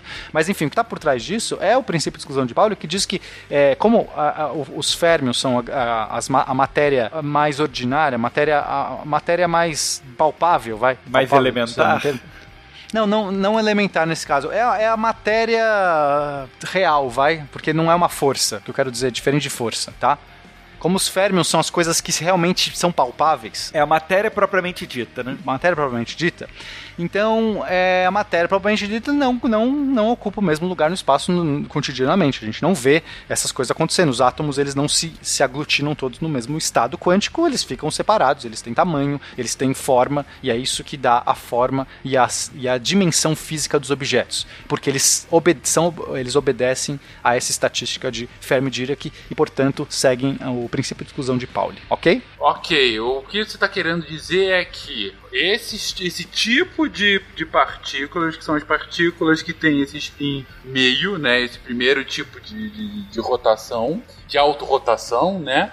Eles vão seguir esse princípio de Fermi-Dirac e, e que é, estão sujeitos a esse princípio de exclusão de Pauli, que nada mais é do que são partículas que não podem coabitar no mesmo espaço. Vamos para simplificar. Elas não podem. É, tem assim, ah, no mesmo spin, tudo mais, você, você até explicou aqui, mas para simplificar ainda mais. É, ou seja, os férmions eles não podem ah, estar no mesmo lugar ao mesmo tempo, Ah, na mesma, enfim, o que você colocou, né, na mesma órbita e É, tudo mais. estado quântico que a gente chama, né? Enfim, é, mesmo estado quântico, ok. Mas eu acho que ao mesmo lugar ao mesmo tempo fica bem mais palpável pro ouvinte. Sim, né? é, mas, é- mas eu vou só fazer esse disclaimer porque eu acho que é muito importante. Porque, a- é, assim, já que a gente tá fazendo um sidecast denso, né, eu gostaria de, de- trazer. Porque, porque Claro, a- claro, a- as claro. analogias são boas, elas são boas para as pessoas entenderem, mas tem um momento que as analogias falham. E, e é- e é por isso que é- acho que é legal a gente atentar. Então, é, quando a gente fala de estado quântico, é diferente de mesmo lugar e, e- mesmo tempo, mesmo lugar. Por quê? Porque até é, a gente tem um princípio da incerteza que a gente não consegue nem saber onde está a caralha de um elétron, né? Lembra também do cast de quântica? A gente não sabe, a gente não tem mecanismo para detectar a posição exata de um elétron e nem a velocidade dele. Se eu sei uma coisa, eu não sei a outra. Então, eu não consigo nem saber o que, que é espaço, de ocupar um espaço, porque eu não sei onde ele É, está. teo- teoricamente a partícula não tem nem tamanho, né? Elas são todas pontuais. Então nem, nem, nem tamanho a gente consegue prever dessas partículas, né? A gente só conhece elas pela massa. E se a gente fizer a analogia de partícula-onda também, porque a gente pode ter uma interpretação de ondulatória ou partícula, porque a gente, são equivalentes, aí perde ainda mais o sentido, porque a gente uma onda, uma onda é uma coisa que está permeando o espaço inteiro, né? Então quer dizer, ou seja, não tem é, é, tentar falar de espaço é, e tempo nesse caso é, é- é realmente falha. Então a única coisa que a gente tem segurança é se eu meço um elétron, uma energia, o elétron tem uma certa energia no, no átomo eu sei que ele está. Aquele, aquela energia que ele tem está definindo o estado quântico. Então ele vai ter uma órbita, um, um orbital, ele vai ele vai estar num espaço específico confinado, embora seja um espaço bastante aberto, ele, ele é uma nuvem de probabilidade, mas eu sei que ele vai estar mais ou menos num espaço confinado, mais ou menos uma trajetória, mas eu não sei exatamente, não posso falar onde ele está exatamente. Então o que eu posso fa falar é, dentro desse estado quântico definido por essa energia, eu posso pôr até dois elétrons, desde que um esteja com spin horário e outro com spin anti-horário, por exemplo, ok? Beleza. Beleza. Rutherford, Bohr, modelos atômicos. Em redor do buraco tudo é beira. Em redor do buraco tudo é beira. E aí a gente tem outro tipo de partícula, que são os bósons. Os bósons, que não são partículas de palhaço, embora pareçam. Nossa. Foi mal. Foi boa, foi boa, foi boa, pena. Vamos, vamos incentivar, foi boa. Eles seguem a estatística de Bose-Einstein. Daí vem o nome bóson, né? O Fermi vem. Os Fermions vêm de Fermi e o bóson vem de Bose. Explica Pio. O Pio veio de Pi mesmo. Mas o Einstein já tinha né, um nome tão famoso aí, e aí deram no- o bóson foi do Bose, não, não recebeu o Einstein, sei lá. Também seria horrível uma palavra, uma partícula chamada Einstein, né? Melhor bóson, sei lá. Enfim, o que que significa? Que eles não têm restrição de ocupar o mesmo lugar, o mesmo espaço, ou o mesmo estado quântico. Você pode aglutinar à vontade os bósons, e eles não ligam para isso. Isso, o princípio de exclusão de Pauli não se aplica aos bósons. Isso. Que é o chamado like a boson. Então, Fencas, o que que é um bóson? Por exemplo, o fóton é um bóson. O fóton é um O boss. fóton, ele tem um spin O bóson de dele, que a gente Higgs é um bóson. Ah, o bóson de Higgs. É, isso eu imaginei. Olha aí. Ia ser o, o grande plot twist do cast seria esse boss de Higgs Só pra ferrar os estudantes, né? De uma pessoa que não se chama Higgs. No caso do, do, do fóton, é, é bom da gente perceber essa questão do bóson poder é, ocupar o mesmo lugar, porque a ideia do laser, por exemplo, é isso, né? Você pegar vários fótons, colocar todos eles amontoadinhos no mesmo lugar e disparar de uma vez só, né? O laser é isso. São fótons Exatamente. ocupando o mesmo lugar. Que é o que se fosse um fermion não poderia, no caso. E assim como o bóson de Higgs e o fóton e as outras partículas mediadoras de força, todas essas são bósons. Mediadoras de força. Explica esse conceito. O fóton é a partícula mediadora da força eletromagnética. Voltando lá nos dois. Ah, sim, aquilo que você falou Isso, antes. Entendi, Isso. entendi, entendi. Ok, então, recolocando o que você falou. As partículas que medem as forças dos férmions são os bósons. Isso, Perfeito. perfeito. E aí. o medidor de Ki lá que os Saiyajins usam, na verdade, ele faz uma análise de bósons que são emitidos do corpo, entendeu? Bósons de Ki. Olha Olha só, aí. Dragon Ball Z, que beleza. Mas, ok, ok. A, a pergunta que eu quero fazer mesmo é quem mede os bósons agora. Mas eu sei que a gente não vai entrar nisso, porque é aquela coisa, né? Se o bóson é a medida do férmion, o que, que é a medida do bóson? Mas continua aí, Pena. Tá, vamos lá. Então agora a gente, sabendo essa separação, a gente agora vai criar as nossas partículas elementares. As partículas elementares são aquelas que até o nosso entendimento, até a atualidade, a gente, elas não são compostas de, por nenhuma outra partícula, elas são indivisíveis. Sim, é o átomo do, do- do- dos tempos modernos. É o átomo do átomo. Ok. Então a gente vai ter, olha só, agora eu vou tentar explicar pra você o, o conceito. Então vamos lá. Primeiro a gente tem ah, as partículas, vamos falar dos férmions primeiro, essas partículas de matéria, né, a matéria como a gente entende. Dos férmions a gente vai ter os leptons, que são as partículas mais leves. Por exemplo, o elétron. O elétron é levinho, né? O elétron é uma partícula leve. Associado com o elétron, e- ah, e a gente vai ter três gerações. Todas essas partículas vão ter três gerações. Esses são os termos que a gente usa hoje em dia, tá? Então, a primeira geração de os leptons vai ser o elétron. A segunda geração dos, dos, dos leptons vão ser os muons.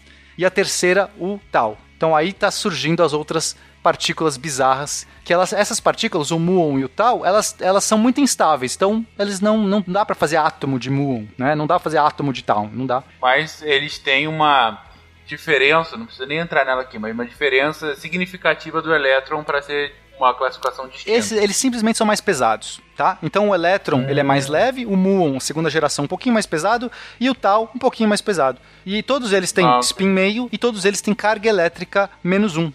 Ok? Eles são todos parecidos, é só. O mu, é um elétron um pouquinho mais gordinho, é isso. É, a gente a gente tá fazendo a zoologia das partículas agora, né? Entendi, entendi. A gente tá aqui, E beleza. essa beleza. última a gente sabe até como que ela foi batizada, né? O cara quando encontrou no experimento falou assim: "Ah, essa é tal partícula que você estava procurando, né?"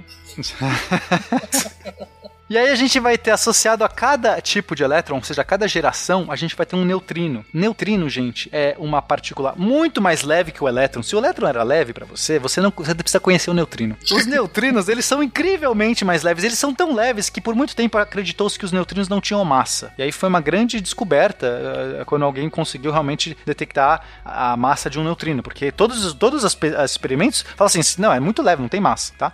Agora, o problema do neutrino é que os neutrinos eles não têm carga elétrica, carga elétrica zero. O que significa um objeto com carga elétrica zero quando ele está vendo um fóton, Fen- Fencas? Ele não interage. Aê, fóton, ele deixa o caceta! Muito bom, você está prestando atenção. Eu tô prestando atenção. eu Fencas! tô, cara, tá difícil, mas eu tô. Fencas, isso é muito lindo. Os neutrinos, eles não interagem com a matéria. A hora que o Pena gritou mal, eu aliviei. Ufa, não vou. Olha só, Fencas. A, a gente olha o nosso mundo, ele é feito de é, força eletromagnética, basicamente. As nossas, to- toda a matéria tá presa umas nas outras. Tu- tu- tudo que você olha, olha ao seu redor, tudo é feito de matéria, de, de prótons, é, elétrons e luz. Se eu tenho um neutrino que não interage com cargas elétricas, então ele não é atraído por positivos ou negativos e não interage com fótons. A luz passa direto por ele. Então o neutrino, na verdade o neutrino passa direto pela luz, o neutrino passa direto por tudo. É como se o neutrino fosse na, na geleca, ele é a partícula, o que está com antiaderente. Para carga elétrica, para para força eletromagnética, ou seja, o fóton que interage com a força eletromagnética, o campo elétrico, o neutrino ignora. Por isso o neutrino, ele é, é tão difícil o neutrino interagir com alguma coisa. Então a gente, o neutrino às vezes atravessa o planeta inteiro sem se chocar com nada, Fencas.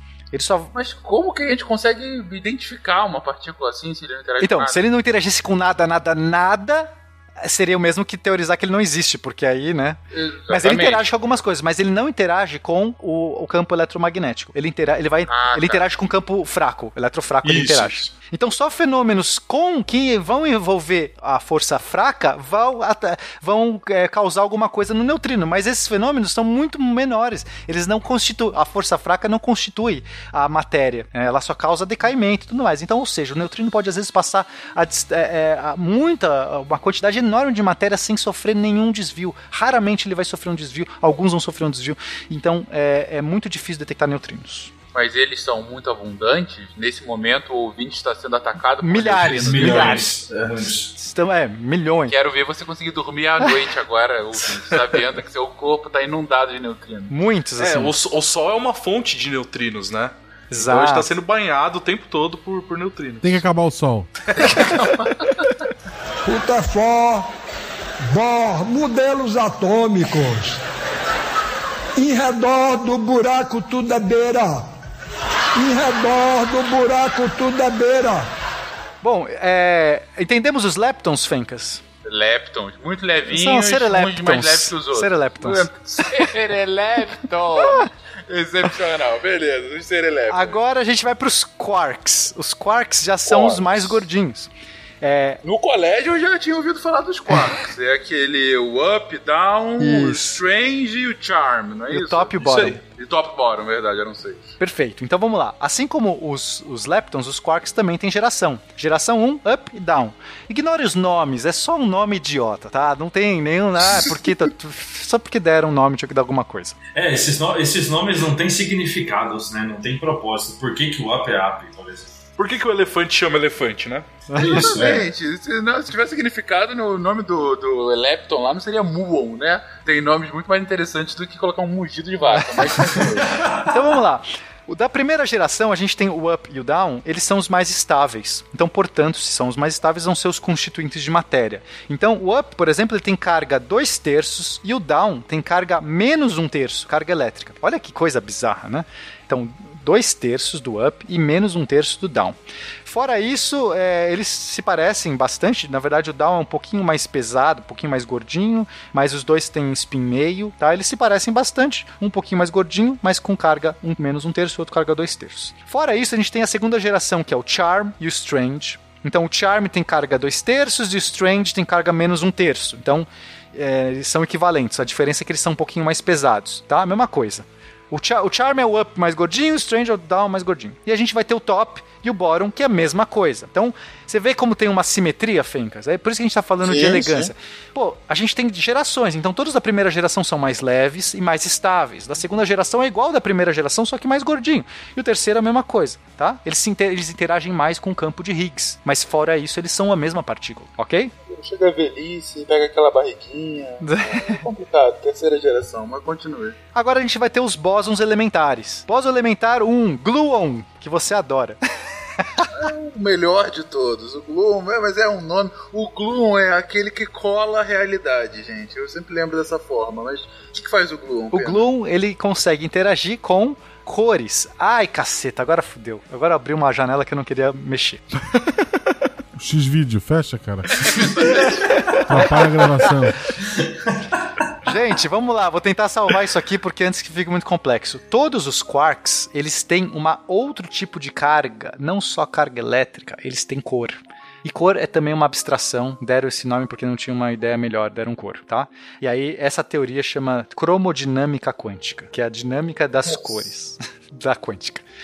Então é como se, se só os quarks, os leptons não têm cor. Os leptons não interagem com gluons. Os gluons são a força que interage com cores, ou força fo- a força que interage com a- o campo forte, tá? Mas vamos dar o nome de cor agora para facilitar. Então, os, os, os quarks podem ser azul, verde ou vermelho. Eles têm lá, pode. Ó, estou azul hoje, agora tô vermelho, tá? Eles têm três estados possíveis. E o gluon, ele na verdade fica trocando a cor de um para outro. Quando um, um quark interage com outro quark, o que, que ele tá fazendo? Ele está trocando gluon. Ele emite uma cor para um e recebe cor, muda de cor. Exatamente como os elétrons Entendi. faziam com os fótons, mas agora é o gluon. Isso, o Gluon é a interação dos quarks, assim como os elétrons usavam os fótons. Exatamente. Ah, que bacana. E assim como o Higgs é a interação para gerar a massa. Ó, eu coloquei aqui no post, Fencas, um gifzinho de como que essa interação acontece. Então, se vocês quiserem, quem quis tiver curiosidade, clicar no post aí e ver o link, pode ver essa interação acontecendo, essas cores muito loucas sendo trocadas. Deu seu page view, já deixa seu comentário, gente. Comenta aí embaixo. É verdade, boa, Guaxa. É basicamente o que você falou, são três ah, bolinhas com as três cores primárias e eles soltando uma bolinha colorida que vai mudando a cor do próximo, né? Então o vermelho joga a bolinha pro verde, se transformou em azul, e aí o azul tá jogando agora pro vermelho, que se transformou. É uma coisa bem psicodélica, mas sim, deu pra ver que é uma interação. Comenta aí, estou, estou vendo o GIF enquanto ouço a explicação do. Comente isso, agora, faça isso, agora. gente. Vai ter mais GIF, já aviso. Vai ter nudes. Boa. Tem o nude do Pena. Mas só pros primeiros 100 comentários, corra. Eu acho que a galera não vai clicar se for nude do Pena. Podia ser um nude de alguém mais. As pessoas clicaram pra ver eu e o Tarek vestido de Elsa. Eles estão querendo qualquer coisa. Pode é ser, verdade. pode ser. Mas beleza, mas deu pra entender. O gluon é a forma de comunicação dos quarks pra trocar suas cores. Ele é a partícula que porta a força forte. Partícula que porta a força forte. Beleza. Quando duas coisas estão interagindo com a força forte, elas estão trocando gluons, estão trocando cores. Na verdade, cores é a Ótimo. mesma coisa. Ok, aí vem o fóton, que é a nossa próxima bóson, que a gente já descreveu, que a gente já conhece. O fóton é uma partícula de luz e ela porta a força eletromagnética. Quando dois elétrons estão trocando é, força, estão se repelindo ou atraindo um próton e um elétron, alguma coisa assim, estão na verdade trocando fótons. Perfeito. Perfeito. Agora a gente tem mais duas partículas que a gente não conhece muito bem, que é a partícula o Z e o W. Essas duas partículas são as responsáveis pela força fraca. E olha só, tem duas, e na verdade tem três, porque tem dois Ws. Tem o W mais e o W menos. E o Z. São três partículas bósons que carregam o campo fraco e que eles ficam, na verdade, fazendo uma a, a brincadeira ali entre é, entre partículas férmions que, que, que portam a força fraca, que portam o flavor, o sabor. E aí também é infeliz demais, gente. É, é, não- é. Putz, sério, um é cor e E outro, outro é é o sabor. sabor, Só melhora. Que beleza. Hum, esse Fermion tem um gostinho meio, meio, meio doce. Ele é meio adocicado. Eu estou sentindo aqui um gosto de carvalho, né? É, sommelier de fé. É mais ou menos. Assim, até dá pra entender, porque assim, os caras começaram a ver que tinha propriedades diferentes, aí você usa analogias. Pô, cor, joga cor, porque cor é um negócio, Claro, tem duas não. bolinhas é, idênticas em tudo, Perfeito. mas uma pode ser verde e outra azul, então tem cor. Aí depois é mais uma coisa, eu preciso de outra coisa, então é sabor. E aí vai virando a salada de fruta insana, O né? próximo vai ser cheiro. Vai ser cheiro. Ainda bem que por enquanto não acabou aí, né? Então a gente vai Não, ter não essas, entendi. essas três partículas aí que vão fazer as interações da, é, da, da força fraca e vão ser responsáveis pelos decaimentos beta que a gente conhece. E sabe o que eu acho muito engraçado, Pena? Daqui a ok, 30 anos, talvez 20 anos, vai ter um ouvinte pegando esse podcast, esse antigo SciCast, grande programa e tal, chegou nessa parte e ouviu. E esse Z, o W+, W- a gente não conhece muito bem, e o ouvinte já vai estar assim, puta, claro que conhece, essas pessoas não sabiam o que estavam falando. Ele vai estar ouvindo a gente falando isso, assim, como as pessoas do passado eram ignorantes da Total, Eu espero realidade. que sim, porque se fosse hoje em dia, a, a pessoa, a mentalidade de hoje, daqui a 30 anos, o cara já tava xingando a gente. Mas vocês são muito burro, é óbvio que isso já foi descoberto. mas, mas, pena, pena. Em que sentido que você fala que não, hum, a gente não conhece bem? Não, não, eu não falei. Falei que a gente não conhece mais nenhum outro. É isso que eu quis dizer. Ah, tá, tá, tá. tá. Beleza. O, o, o bóson Z e o W já são bem conhecidos. Não sei se Isso, o isso, Fencas entendeu errado. Cara, eu tinha entendido errado, eu pensei que era menos, então esquece, minha piada não serve mais. O editor ignore. O que eu acho que pode ser no futuro, o cara fala assim, não, a gente já tem aqui a partícula X, a partícula Ah, H, sim, não sei sim. o que, H já tem. Leptons como menor coisa da matéria, eles não sabem que tem os Brubbles. Exato. Que formam que cada elétron é formado por cinco Sprubbles e meio. Isso me lembrou... Bom nome pra O partículas. Rick and né, Morty. Scribbles. É Rick and Morty. Rick and Morty é basicamente isso. Como os né? Brubbles um são episódio feitos. fantástico dele. Exatamente. Mas sim, mas tem mais alguma, Pena? Que a gente E tem mais uma que é o, o Higgs, né? O bóson de Higgs. O Higgs, o Higgs, nosso éter, nosso éter disfarçado. outra espatado. Então agora aqui a gente tem as partículas elementares todas citadas com as suas classificações, com as suas definições, seus cheiros, seus paladares, seus sabores, suas cores. Tudo aí pra você. Nossa, tô vendo aqui, inclusive, tem tipo uma tabela periódica. de- Tem. do- Olha que A bacana. gente vai deixar tudo isso aí no post. Você que tá super curioso da taxonomia das partículas, clica aí. É bem divertido.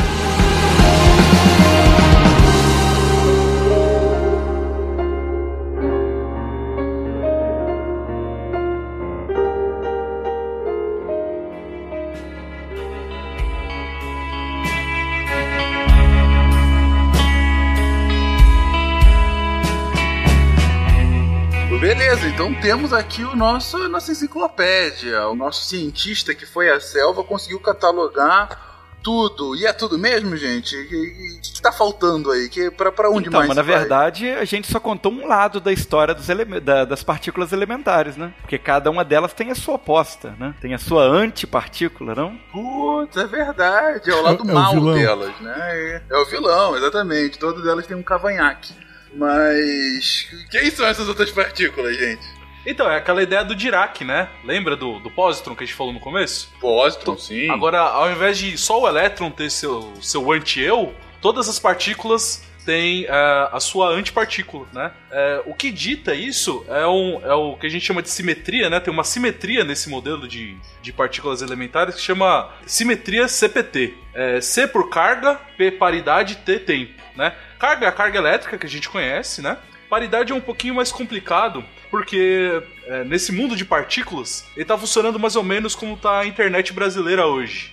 Ou a partícula é de direita ou a partícula é de esquerda. Ou a partícula é de mão direita ou a partícula é de mão esquerda. Excelente. Ok, partículas coxinhas e petralhas. Exatamente. E a outra é o tempo, né? Como que essa partícula ela, ela se propaga no tempo, né? Não, não, não lembro se o, se o Pena falou quando ele tava falando do, dos diagramas de Feynman, mas é, um elétron, é, lá no diagrama de Feynman, ele anda na direção positiva no tempo, né? E os, o positron é a mesma coisa, só que ele anda. Você pode interpretar ele como andando para trás no tempo. A gente comentou isso, se eu não me engano, no segundo cast de Quântica. É, acho que a gente fala um pouco das interpretações do que era o. Mas é que lá, lá eram a partículas superluminosas, né? Eram os táquions. Que você poderia pensar o Taken como sendo, na verdade, uma partícula andando no passado. Agora, o- a interpretação do, do Feynman aqui é muito legal, porque ele coloca, pro diagrama dele, é, é, assim, tanto faz, ele, ele coloca, o diagrama do Feynman acontece num, num tempo, de, de uma seta, tem uma seta do tempo que acontece, sei lá, de cima para baixo, da esquerda para direita, depende de quando se desenha. E o que, que ele faz é o seguinte: ele fala, olha, gente, já que essa antipartícula é o mesmo. O que, que é uma antipartícula? Vamos primeiro definir o que é uma antipartícula, tá? Porque a gente não, não definiu em lugar nenhum. Então, a antipartícula é a mesma coisa que uma partícula, mas com todas as cargas trocadas. Não só a carga elétrica, é aí que tá a parada. Com a cor trocada, com a, o isospin, o isospin fraco, na verdade, é uma das propriedades da, que a partícula tem que interage com a força fraca, tá? É um nome feio, desculpa, não, não fui eu que criei. Mas basicamente o que diz se uma partícula interage com a força fraca é o isospin dela. Assim como a cor vai definir se ela interage com a, com a força forte, assim como a carga elétrica vai definir se ela interage com os elétrons, a gente tem o isospin. Então, uma, uma antipartícula vai ter todas essas cargas trocadas, entende, Fincas? Não só elétrica. Entendi. É o, o completo oposto. O completo é, como oposto. se fosse um espelho do universo, né? Então, se você tem um elétron, é, tem carga negativa, se ele é de mão esquerda e vai pra frente no tempo, é, vai existir então um antielétron, um pósiton, né? Que a gente chama, com carga positiva, mão direita e indo pra trás. Exatamente. Sério, gente. A nossa sorte, a nossa sorte realmente é que esses coaches quânticos do Wade, que ficam usando da quântica para explicar qualquer coisa sobre dualidade mente-matéria e coisas do gênero, eles ainda não descobriram a física de partículas. Quando eles descobrirem, eles vão usar Nossa. essa dualidade. Gente, tudo do universo é yin yang. Você tem que saber, você tem que saber o que, que é você para saber o que não é você. Dá pra fazer muita pseudociência aqui em cima disso. É impressionante. Total, Mas sim, total. continuem com antipartículas. Então, e a graça é essa, porque pro Feynman, ele, ele começou a colocar nos diagramas dele como os pósitrons, as antipartículas, andando. É, funcionava bem se ele simplesmente colocasse a seta do tempo ao contrário para essas coisas. Então, um pósitron entrando numa reação, interagindo, é na verdade um elétron saindo dessa reação. Assim, você pensa tudo ao contrário, é como se estivesse andando ao contrário no tempo. Sim, e essa interpretação sim, sim. é, é uma que a gente usa hoje de pensar, você pode pensar que essas antipartículas estão, na verdade, andando para trás no tempo. Elas são partículas andando ao contrário na seta do tempo. É bem, bem legal. É muito pouco intuitivo, né? Porque realmente você pensar alguma coisa voltando no tempo e interagindo com você, vamos colocar assim, né? Com a matéria, é, é pouco intuitivo pra quem não, não estuda, né? É difícil de imaginar. Mas é mais uma questão do diagrama, né? Na verdade, é uma questão do diagrama. Como você desenha ele, né? Não é que ela está de fato voltando no tempo, né? É, quer dizer, não sei também, né? Mas, é, assim, pra, pra, pra fazer um exemplo palpável, Finca- Fincas, imagina o seguinte: você pega, está, você, você arremessa um elétron pra, pra frente, tudo bem? O que, que vai acontecer? Ok, tô arremessando. Você está arremessando. O elétron tem uma carga negativa, tá bom? Então você tá. O que está causando a sua, o elétron para frente? Ele está, ele está saindo da sua mão. Sua mão estava bem negativa porque ele está presente. Ele está indo para frente e, e se chocando com a parede. Ele, a- o caminho, a trajetória toda desse elétron, você está pensando que ele- a, a carga negativa está saindo da sua mão e indo até a parede. Você poderia tranquilamente pensar que em vez de estar arremessando um elétron para a parede, a parede arremessou para você um pósitron. Eles tinham uma carga positiva, que a carga positiva estava na parede, a parede estava mais positiva que a sua mão, porque a sua mão estava negativa, e quando a, sua, a partícula, o pósitron, chegou na sua mão, o que ficou negativo foi a parede. Então você pode pensar que o movimento de um pósitron caminhar da parede até a sua mão é análogo ao movimento de um elétron caminhar da sua mão até a parede. Em termos de carga, porque você não vê a partícula, ninguém vê a bolinha, você só consegue ver o campo que ele gera, os efeitos que ele gera. Para efeitos de campo, tanto faz eu pensar se é uma carga positiva saindo da parede chegando na sua mão, uma negativa da sua mão indo para a parede. Meio que dá na mesma, entende? Entendo completamente, ainda assim. E é por isso que a gente não tem Nossa, certeza. Claro que a gente modela antipartículas dessa forma, mas pode ser que a realidade seja de fato partículas andando ao contrário no tempo. Assim, eu não sei se um dia a gente vai chegar num teste que possa diferenciar e falar: não, olha só, agora a gente chegou, conseguiu um aparato que mede a, a- a seta do tempo. Aí seria incrível. Em princípio, a, é, a analogia é tão válida. E por isso que os diagramas de Feynman funcionam muito bem, porque ele simplifica de uma maneira absurda essas contas que a gente tinha que fazer. Ele co- consegue co- ordenar, enfim. Para quem trabalha com isso, é, sabe quão difíceis são essas contas. São insanas as contas. Quando você põe no diagrama de Feynman, ela sai pronta para você. É bem legal. Enfim, agora uma coisa muito importante da, da antipartícula, que aí é o que eu queria chegar, é que ela tem uma propriedade que se uma antipartícula se encontra com uma partícula do mesmo tipo, é a sua contraparte, elas se aniquilam iniqui- Explode. É, não sei se a palavra é explosão, mas elas se aniquilam, elas deixam de existir e emitem outras partículas. É, é que aniquilar é uma palavra muito dramática, né? Elas se anulam, né? O Código da Vinci me ensinou que Roma seria destruída pela, pelo encontro de antipartículas e partículas. Ah, é o Anjos e Demônios, né? Anjo- Foi o Anjos e Demônios. É, foi Anjos e Demônios, exatamente, não é Código da Vinci, perdão. é o Isso, mesmo isso. autor. É, isso. Anjos e Demônios, exatamente. Mesmo plot também. Mesmo plot, enfim, é sempre o mesmo. Mesmo, mesmo livro mudou o cenário. Exatamente. É que como emite é, a reação, né? no- se você pegar, por exemplo, um elétron e um positron e juntar os dois, eles vão se aniquilar, né? Vão, use o termo que você quiser, e no seu lugar vão surgir um par de fótons. E esses fótons são muito energéticos, porque a energia que os fótons têm que ter é da matéria que ele aniquilou. Então, se pensa que a matéria, a massa, é energia condensada, quando você aniquila um pouquinho de matéria, você está emitindo muita energia, muito, muito fóton. Então é por isso que eh, geraria aquela bomba toda do Dan Brown. E, e- e, assim, de fato, seria, qualquer, se a gente tivesse antimatéria aqui no nosso mundo aqui, ela seria aniquilada e geraria aí uma bomba, uma explosão gigantesca de fato. E esse é o problema da antimatéria. E a pergunta que, que a gente pode fazer é: cadê a antimatéria? Por que, que a gente vive numa bolha de matéria? E sendo que lá atrás, no passado, tecnicamente essas duas partículas são idênticas, assim, elas não têm uma preferência. O universo não tem uma preferência, em princípio, não teria uma preferência para uma ou outra. Então, por que, que a nossa realidade virou só de matéria e a antimatéria não existe aqui? A gente não vê nenhuma galáxia, nenhuma estrela, nada perto da gente feito de antimatéria, certo? E essa pergunta, voltando lá para nosso, o nosso receituário de como ganhar um prêmio Nobel de Física, quem quiser ganhar esse prêmio pode responder essa pergunta que o Pena acabou de deixar. Onde está a antimatéria? É, eu digo que isso já é uma resposta, mas assim, usando a lógica de vocês, não é? A gente não vê a antimatéria porque senão ela já teria explodido, eu digo, é, se aniquilado, né? Certo, mas por que que privilegiou a matéria então, né? Porque Entendeu? Imagina Ah, no início tá. dos tempos, né? Deveria ter o mesmo tanto de elétrons e pósitrons, né? Por que, que a gente vive num mundo que só tem elétrons hoje em dia? Ah, entendi, entendi.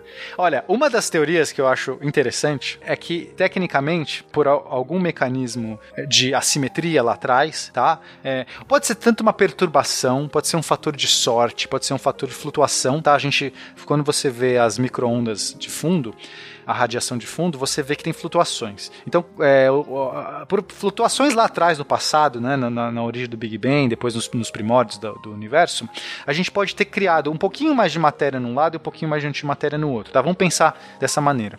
E aí, com o tempo, é, o que acontece? Na interação, imagina que eu tenho muita matéria na direita e muita antimatéria na esquerda. E a região entre cone- onde as duas se conectam tá? Elas se esbarram ali no meio, de vez em quando elas se batem, e essa região se aniquila e diminui a quantidade de matéria que está ali, vira fóton.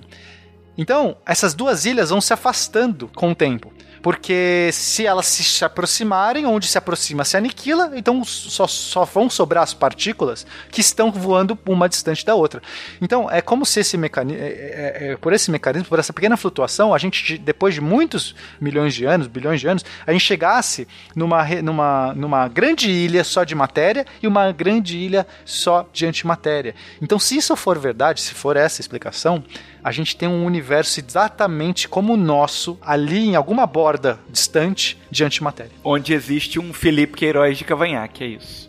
Um Felipe Queiroz mal. Se questionando por que, é que a realidade é de antimatéria. Mas talvez eles chamem de aquilo de matéria e a gente de antimatéria. Exatamente, Enfim. né? E que nós somos os maus, né? Olha só, outro conceito filosófico. Talvez a gente seja Sbrubbles. Eles talvez não usem matéria. Nós somos os Grubs, exatamente. Anti-Brubbles. E o mais impressionante é que a gente não pode, de qualquer forma, interagir com eles, ou senão vai haver uma grande explosão de luz. Cara, isso é a coisa mais genial. Uma das coisas que eu gosto mais do. o Feynman tem várias alegorias e ele escreveu uma alegoria. Eu não lembro agora o, o título. Ele escreve essas alegorias. Eu- é, enfim, eu sou fã. Foda-se, é isso.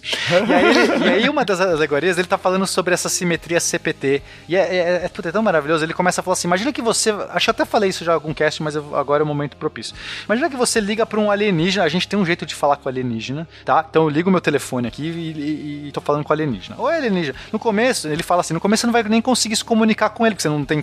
Você não fala a mesma língua. Então você começa, sei lá, dar uma, um tapinha no telefone pra dizer um, e ele dá um tapinha pra dizer. Aí você começa a dizer que isso é um, ele fala isso é Sbrubbles, porque pra ele Sbrubbles é um. Aí depois você faz assim e você fala dois, ele fala She Revels, e aí você começa a se comunicar. Aí você gasta tipo uns mil anos tentando até você conseguir ter uma comunicação, você fala a mesma língua com o cara. Puta, que lindo. Aí você tá lá. Oi, aí, tudo bem? E aí, pô, cara, você não quer é, vir me conhecer, não? A gente já se conhece aqui, a gente tá tão feliz, a gente já fala a mesma língua. Aí o cara fala assim, poxa, vou te conhecer. Aí você é, fica todo feliz, marca, né, de encontrar. Ah, e a- a- o que o Fábio fala é o seguinte: pra você conseguir definir o que é direita e esquerda, olha que interessante isso, Fincas. Como é que eu defino o que é direita e esquerda, cima e embaixo? Tivemos um cast sobre isso. Tivemos um cast sobre É, isso. pra ensinar o que é direita e esquerda, não? Ah, sim, ismos. Exatamente. Co- Continuamos Isso, tendo. como é que você vai falar pro seu alien- a- amigo alienígena? Né? Você vai ter que descrever o seu corpo. Olha, eu tenho uma mão, fica à minha direita. Como é que você fala direita? É, é difícil explicar, enfim. Você vai usar a física para o seu favor. Fencas, olha isso é demais. Ele vai pegar e falar assim: Você tem aí um, um átomo de hidrogênio, sei lá? Ah, legal. Então você intera faça uma interação. Enfim, ele vai descrever, por exemplo, um mecanismo de, de decaimento que gera um, um, um decaimento beta, que você vai emitir lá um neutrino. E esse decaimento ele tem uma quiralidade específica. Ele vai sair para uma direção específica em relação aos outros a- é, as outras partículas, tá? Então imagina interagindo um próton lá de uma maneira específica, vai gerar um elétron saindo para a direita, tá? Então ele fala assim: execute esta operação aí, o universo é o mesmo para todos nós, e é isso que sair é o que eu chamo de direita, e é isso que eu quero dizer. Ele, ah, então você está usando o universo conhecido para poder. É muito legal isso. Ele vai fazendo isso para carga elétrica, para tudo que você tem, você vai conseguir gerar. Olha, é, luz interage assim, isso eu vou chamar carga elétrica. E aí você vai definindo tudo, direita, esquerda, cima, embaixo e tal, todas as partículas. E aí o dia que o seu amigo chegar, o seu o alienígena chegar para você e descer da nave e, e aí você vai estender a mão para ele para se cumprimentá-lo, porque você ensinou para ele que na Terra as pessoas quando se conhecem estendem a mão direita para se cumprimentar. Se nessa hora o seu amigo estender a mão esquerda, Fencas, Você tem que sair correndo porque ele é antimatéria. Puta que pariu! Ele veio do universo de antimatéria, que era esquerda pra ele era direita, porque todos os testes físicos Porque tudo é tá tudo ao ao contrário. Caralho, que coisa foda! Fiquei arrepiado. Rupiou aqui, meu Deus do céu. Cara, essa alegoria do Feynman é genial, cara, é genial. Ele- o Feynman é muito genial. Genial. Um cavalo morto é um animal sem vida. Um cavalo morto é um animal sem vida. A ruta é forte. Bom. Resumindo o que o Pena colocou agora. Pra que o alienígena te entendesse, você teve que usar uma régua que fosse comum aos dois. E o que, é comum aos dois no caso do Feynman? Ah, as leis do universo. As leis do universo, elas são comuns a todo o universo. Então, se alguma coisa vai sempre pra direita aqui, vai sempre pra direita em qualquer lugar no universo. E assim para todas as direções. Só que o pulo do gato é que no universo de antimatéria é justamente tudo o inverso. Então, se eu estendo a mão direita, ele estende a esquerda, ele é de antimatéria e a gente vai explodir. Meu Deus, que coisa fantástica! É muito legal. né? Genial. Vai, mano, parabéns pra você, cara. Genial, genial. Fiquei, fiquei emocionado aqui dessa, dessa alegoria. Ai, ai, gente! Eu tô em dúvida se eu estrago toda essa diversão. Não, não faça isso comigo, eu tô tão eu fui feliz procurar agora. aqui agora e parece que ano passado, no LHC, eles confirmaram essa diferença entre matéria e antimatéria. Então não é algo que acontece nos primórdios do universo. Desculpa. É como assim? Tem uma, uma, uma diferença. Essa diferença de ter matéria e antimatéria parece que é algo inerente à teoria. É algo que acontece na natureza, ah, é uma coisa inerente à natureza, na verdade, né?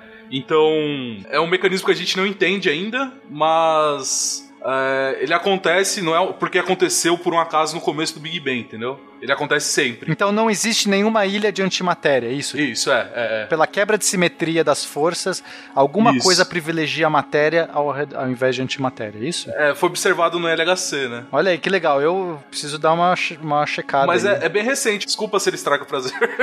Não, tudo bem. Vocês estavam muito animados. Até porque é melhor que não exista o alienígena, assim, vamos... vamos É, pra- Exatamente. benefício. A história vale por si só, mas Sim, sim. interessante que já tenha realmente esse desdobramento. Isso. Então, você acabou de ser o cara de 30 anos no futuro, Armando. ah, que idiota! Essa história do Feynman, pô, a gente sabe que a gente vai ter nada disso.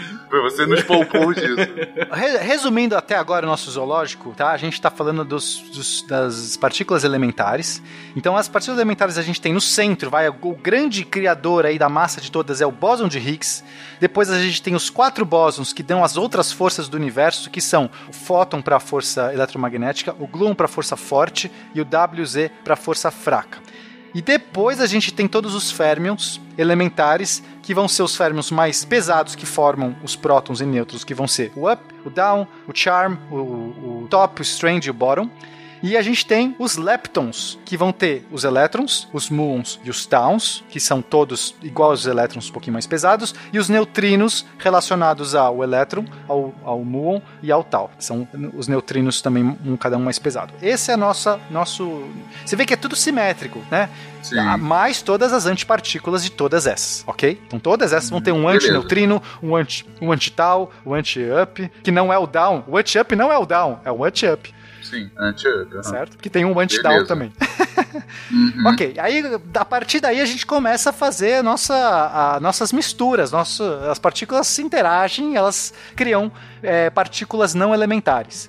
Uma delas de- é, são duas categorias, né? A gente tem os baryons, que são as partículas compostas por três quarks, e a gente tem os mesons, que são compostas de dois quarks. Então, por que báryon? Báryon vem de bari, né? Peso, pesado. Então, os baryons são os mais pesados, porque três quarks se o quark já é uma partícula mais pesadinha, 3 é uma partícula bem pesada.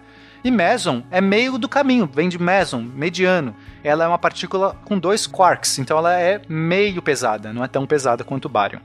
Quais são essas partículas? O próton. Próton é up, up, down. Dois ups e um down forma um próton. Vamos conferir?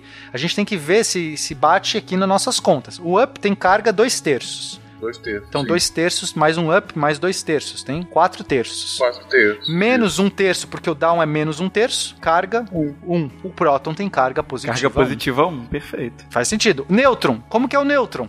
É um up, dois down. Up, dois terços. Dois terços, Menos um terço. menos dois terços. Menos um terço, zero. O nêutron Zero. não tem carga. O nêutron não interage com a força eletromagnética. Sensacional. Agora, o antipróton é, é anti-up, anti-up e anti-down. Então, é tudo negativo, carga menos um. Beleza. Então, quando você vê um, Perfeito. anti, um antipróton, o antipróton é feito de três up- eh, antiquarks. Então, assim, você pode pensar que o antipróton não é elementar, assim como o próton não é elementar, é tudo igual. Foi- é, fica tudo na mesma. A gente tem outras partículas mais bizarras, como a partícula lambda e a partícula ômega. E, na verdade, é, tem um. Agora tem uma salada imensa de partículas, tá? Eu vou citar essas duas porque talvez elas sejam mais, mais observáveis. Mas você pode misturar agora todos esses quarks, não só ups e downs. Eu posso colocar bottom, posso colocar charm, posso colocar strange e começar a compilar um monte de novas partículas mais pesadas. Só que essas partículas decaem muito rápido. Você não dificilmente você vai ver. Então por isso que a gente lista só as mais estáveis. Tecnicamente eu posso misturar todas essas seis com todas essas seis com todas essas seis. Eu posso fazer, tipo, pegar dessas seis e três desses seis quaisquer e gerar uma partícula, um, um novo um novo báryon, tá bom? Uma nova coisa. Beleza. aham. Então a gente tem, por exemplo, o lambda que vai ser um up, down e um strange, e o ômega vai ser strange, strange, strange, três stranges. É, é o, é o. Stranger Things é o, é o ômega. É o ômega. Beleza. Lembrando que quanto mais pesado, né, mais instável ela é, né? É mais Ah, difícil de se observar, né? Uma dúvida aqui. Tem motivo de serem três? Por que, que é uma junção de três? Tem é, motivo, Fencas. Ah, você é muito legal. Adoro. Fencas, o motivo, quer dizer, o motivo, a explicação, né? Porque a, a teoria diz que para se, pra se constituir, você tem que ter cor branca ou cor neutra. É como se ah, ah, você não pode. Então você precisa de três cores primárias para fazer o branco. Então, esses quarks up, up, down que estão fazendo próton, obrigatoriamente um é vermelho, um é azul, um é verde. Não posso ter dois azuis e um verde porque não forma branco, não, for, não junta. Na cromodinâmica quântica, isso não, não rola. Tipo, a- a- não é estável, não, não. Por que que acontece? Por, como é que eles ficam juntos? Agora vamos explicar por que, que três quarks conseguem ficar juntos para formar um próton. Afinal, é, é, qual é o mecanismo que junta esses caras? Tem que ter uma força, não tem que Sim. ter uma força juntando? Sim. Você tinha falado daquela força forte, não é? Que, exatamente. Qual a partícula que gera, que carrega a força forte? A partícula que carrega a força forte, eu não vou lembrar É a sua preferida, que veio, Fencas. obviamente. Ah, a Gluon. Gluon, claro, Gluon, a- que a cola cola do tudo. mundo. O Gloom, ele tem alcance curto, tá? Pelo formato, enfim, as propriedades dele, então ele, ele eh, tem alcance curto. Mas ele é muito forte. Então, quando você tem dois quarks, um perto do outro, e eles começam a trocar cores, pega esse GIF animado aí que vocês estão vendo. Eles trocam Gloom, só que o Gloom, o que é o Gloom? O Gloom tem uma cor e uma anticor. O Gloom é uma partícula que sempre tem uma cor e uma anticor. Então, quando você troca cores ali, você tá, tipo, tirando uma cor sua e dando uma outra cor pro outro cara. É mais complexo do que isso, mas o que importa é que você só vai conseguir trocar gluons de maneira é, é, estável, quer dizer, todo mundo trocando ao mesmo tempo, se você tiver três cores diferentes. Se você tiver duas cores iguais, eles não trocam gluon. Então, só três cores diferentes vão ficar trocando gluons eternamente entre si e, portanto, sempre vão estar estáveis. Eles não se separam, eles ficam trocando gluon, ficam pertinho e essa é a força. Se você tiver outras cores, eles não trocam gluons de maneira corriqueira, eles param de trocar porque um emitiu, o outro não tem mais como receber, já que aquela cor já é dele, e aí eles se separam. É por isso que só é só forma o, o próton, é, enfim, só, só formam três, porque são tem que ser três cores. E, e tem que ser. E, e obrigatoriamente é, eles têm que trocar esses gluons aí pra ficar. E eu imagino que não dê pra fazer alguma construção mais complexa, digo, pode três, mas talvez pudesse seis ou nove ou alguma outra conta, mas aí fica muito pesado, né? Não, existem teorias de pentaquarks, né? Só que eles não foram observados ainda. É um negócio que Ah, ainda tá tá. na- já tá na fronteira da, da ciência. É, assim, na verdade, Entendi. Fencas, quando você pensa que você tem um próton e um nêutron, e um nêutron juntos, você pode pensar, na verdade, que são seis quarks sendo trocando energia. E de fato, o que mantém o próton e o nêutron juntos, não sei se ninguém me explicou isso no colégio, tá? Isso aí eu fui aprender só na faculdade. Por que caralhas um próton consegue ficar perto de outro próton e de um nêutron, eles não, e eles não escapam?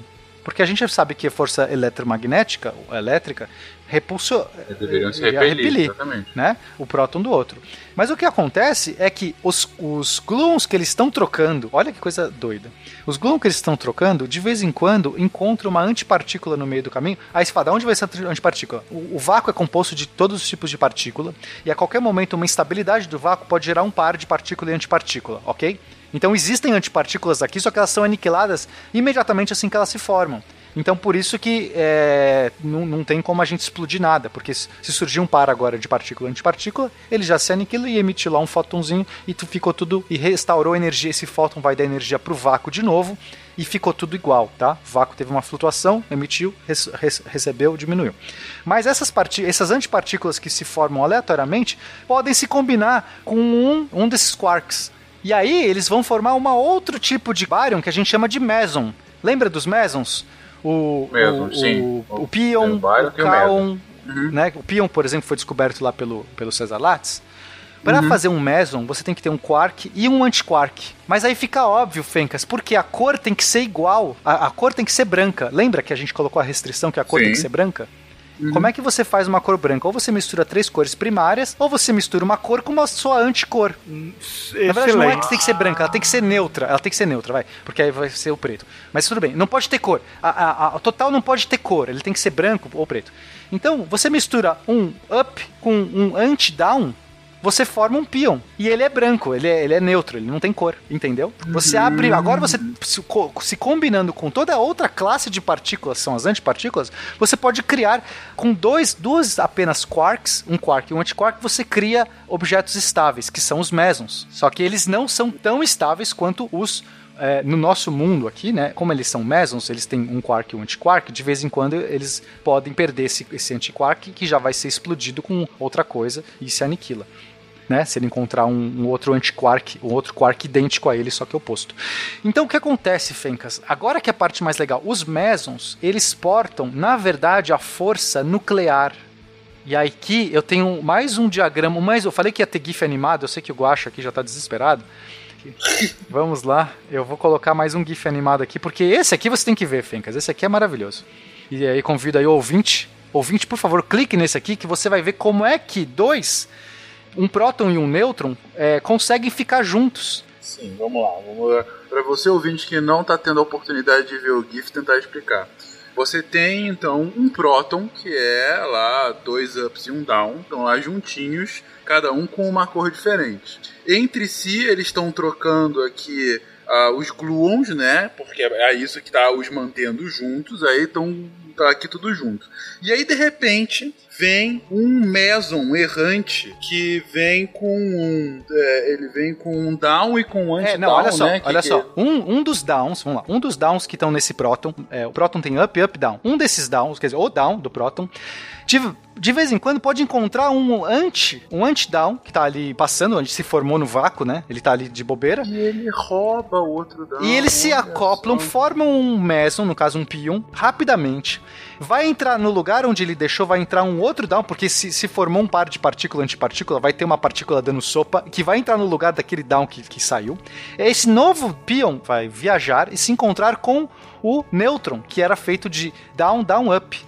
E por ficar Isso. trocando pions, então ele vai receber esse pion, vai trocar o down daquele lá, vai trocar por um outro que já tinha, vai ser absorvido. E aí agora esse é, esse novo nêutron vai fazer o mesmo processo e emitir um pion de volta que vai se comunicar com não, não vai ser um pion, talvez seja um K1, mas tanto faz, vai ser uma outra partícula. Não, acho que vai ser um pion mesmo, né? Aqui pelo diagrama é pion. Down, down, sim. Então, eles vão ficar trocando pions. Mas o pion nada mais é do que o portador da força nuclear, que é um resquício da força forte. A força forte é, é- é conduzida pelos gluons. Os gluons eles interagem entre quarks, mas quando dois, dois quarks se juntam e eles agora formam um meson, esses, a troca de mesons faz com que esses nêutrons, prótons, etc., fiquem sempre juntos. É o mesmo análogo que acontecia dentro de um próton, vai acontecer agora entre um próton e um nêutron. E é por isso, Fencas, que você não pode fazer átomos de qualquer tipo. Você não pode misturar aleatoriamente uma quantidade qualquer de prótons. Você fez assim, como é que é o, o hidrogênio? O hidrogênio tem um próton. Ah, mas eu posso colocar mais um nêutron ali, ele fica estável. Ah, fica estável, mais ou menos. Agora, se eu quiser fazer um hélio, o hélio tem que ser dois prótons e dois nêutrons. Se eu tiver um hélio que é dois prótons e um nêutron, ele é instável. Porque ele não vai durar muito tempo. Por quê? Porque ele não vai conseguir fazer essa troca. Para ser essa troca perfeita, tem que ter uma quantidade certa de prótons e nêutrons. Senão eles não conseguem trocar. Os espions que vão para lá e para cá, eles só vão funcionar se tiver uma dosagem exata. Então a estrutura da- dos átomos não é aleatória. Você pode ter variantes, isótopos, então eventualmente você pode ter dois átomos iguais com nêutrons diferentes, mas não muito diferentes. Porque quanto mais. Sempre vai ter um isótopo mais, mais estável. Os outros são radioativos. Por que eles são radioativos? Porque eles não conseguem se manter muito tempo. Essa troca de mesons não é perfeita. Um cavalo morto é um animal sem vida. Um cavalo morto é um animal sem vida. A ruta é forte. Bom. Ouvintes, olha, é, é, realmente a descrição do processo acaba sendo mais complexa do que é olhando o GIF. Sugiro fortemente que você veja. Sim. Caso você não possa mesmo, olha, é, é, é basicamente o, o como o Pena explicou. É uma troca dessas partículas que faz com que você tenha essa estabilidade entre um próton e um nêutron. E tudo isso se juntando a partir desse, desse baryon, né? De- no caso do, do pion. Mais uma vez, reforço. Deem uma olhada nesse GIF porque ele, ele explica direitinho qual é o processo. Bonitinho, se você quiser realmente entender. Enfim, tá, tá denso, tá denso, mas tá indo. Então, quanticamente falando, a força que mantém os prótons juntos com os nêutrons é um resquício da força que mantém os quarks formando os prótons e nêutrons. É um resquício. É, é tipo o que sobra daquela da- dos gluons. Os gluons que mantêm tudo aquilo ali de vez em quando escapam e aí montam um meson e esses mesons que fazem essa, essa mistura do bolo. Esse, essa liga é tipo a- a- o ovo, sabe? Que mistura ali, que dá liga. É isso. Uhum, É bem, é, realmente, é, venda é bem mais fácil, gente. Bem mais fácil. é- Pô, até é eu entendi coisa. melhor agora. Uma questão, gente. É, no passado, a gente foi explicando, foi no passado, a ciência, né, o desenvolvimento científico foi mostrando como os átomos, eh, na verdade, antes disso, os compostos interagiam, tinham átomos que interagiam e aí formavam uma estrutura maior. E aí o átomo era a nossa pequena realidade. E a partir daí foi vendo que o átomo na verdade não era uma coisa una, e sim uma junção de elétrons com prótons e nêutrons e que eles tinham uma interação e aí formavam de fato essa unidade atômica. E aí agora a gente está vendo que mesmo dentro do átomo, dentro do, dos prótons e dos nêutrons, há uma interação entre essas partículas, né? Fazendo com que os baryons consigam interagir usando mesons, enfim. É, é uma escalada eterna? É possível que daqui a 100 anos a gente veja que, na verdade, a força nuclear ela nada mais é do que os Sprubbles que estão interagindo com os Frubbles. É assim, ou de fato a gente consegue é, é, ver algum limite, a gente esbarra naqueles limites da realidade sobre os quais a gente colocou no cast de física, no cast de matéria, enfim. É, esse limite da realidade é a última fronteira, né? Mas a gente tá bem longe dela ainda, né? É, o que vai ditar isso são os experimentos mesmo, né? Que nem o, o LHC, né? Que, que tá funcionando ah, lá em Berna, na Suíça. Que tá tentando justamente quebrar ainda mais, é isso, Armando? Eu acho que ele já tá funcionando no, na sua capacidade máxima, que é 14 TeV. É porque assim, Fencas, no modelo padrão, a gente, é, em princípio, essas são as partículas elementares. Só que é, existem muitos modelos alternativos, tá? O modelo padrão é só o consenso dentre vários modelos. Porque o modelo padrão não tem essa explicação de tudo. Tem algumas falhas que a gente precisa resolver. Por exemplo, a gravidade que não contempla no modelo padrão. A gente precisa colocar a gravidade, o graviton, se existir. Então a gente já tem várias brechas. Então, de fato, como o Armando falou, a gente não, não- não, é, ainda tem chão. Só que na teoria do modelo padrão, ela não prevê outras partículas elementares. É, é, quer dizer, outras. Ela não prevê que essas partículas elementares são feitas de outras, não prevê. Porém, a gente tem também outras teorias que não tem nada a ver com o modelo padrão. Que, por exemplo, teoria de cordas, que dizem que as partículas elementares, essas que a gente está falando, nada mais são do que vibrações de uma corda. E a corda seria a partícula elementar. Inclusive, a gente pode fazer um cast sobre teoria de cordas, que vai ser bem divertido. Com certeza, com certeza. Meu. foi o meu foi mestrado. Foi o meu mestrado. Ah, que legal, Quero falar de Armando. corda, Poxa, quero falar de corda. Cara, já escreve essa, pa- essa pauta, então. Com certeza. Ô, ô Fencas, eu mandei certeza. agora um link aí. Tenta dar uma- ab- abrir agora, porque ele é muito interessante. É, um, é como se fosse um aplicativo da escala do universo. Ele usa objetos. Ah, já vi. É muito vi. legal, é muito explica, legal. Explica aí, explica aí. E aí dá pra chegar aqui, ne- nessa escala que a gente tá falando, que são a escala dos neutrinos, né? O neutrino é a menor que a gente consegue detectar. Gente, é, tá aí no link no post pra quem quiser a escala do universo. Na verdade, já tem, inclusive, o próprio Cosmos já fez uma, uma coisa parecida, que é do, muito pequeno pro muito grande, né? Ah, isso aqui é uma animação em flash que você tem controle sobre ela e que mostra é, o tamanho das coisas. Ele começa do tamanho de um ser humano, né? Tem aqui um ser humano e objetos mais ou menos do nosso tamanho, né? E aí algo na escala de um metro. E aí você pode ir tanto para muito pequeno quanto muito grande. É muito divertido. E aí você vê o tamanho de uma célula, o tamanho de um átomo e tudo mais. E aí você vai indo, vai indo, vai indo. Você vai indo realmente até chegar no, na distância de Planck, né? É, 10 a menos 24 é, o- é até onde a gente tá falando aqui que é o modelo padrão. 10 a menos 24 é Sim. o tamanho do neutrino, né? O neutrino 10 a menos 24, ok? Aí se você for mais ainda, o Planck é 10 a menos 35. Então a gente tem todo esse espaço aí que não, não temos ideia do que, do que seja, entendeu? Tem muito tamanho pros Brubbles, né, cara? Exatamente. Os Brubbles é a próxima fronteira. Lembrando que o, o, tamanho de, a escala de Planck de- definiria o próprio tamanho do pixel da realidade, que a gente já falou em outros casts. Seria tipo a, a- a matéria, a- o constituinte da, da- do, da- do tecido do espaço-tempo seria essa escala de Planck.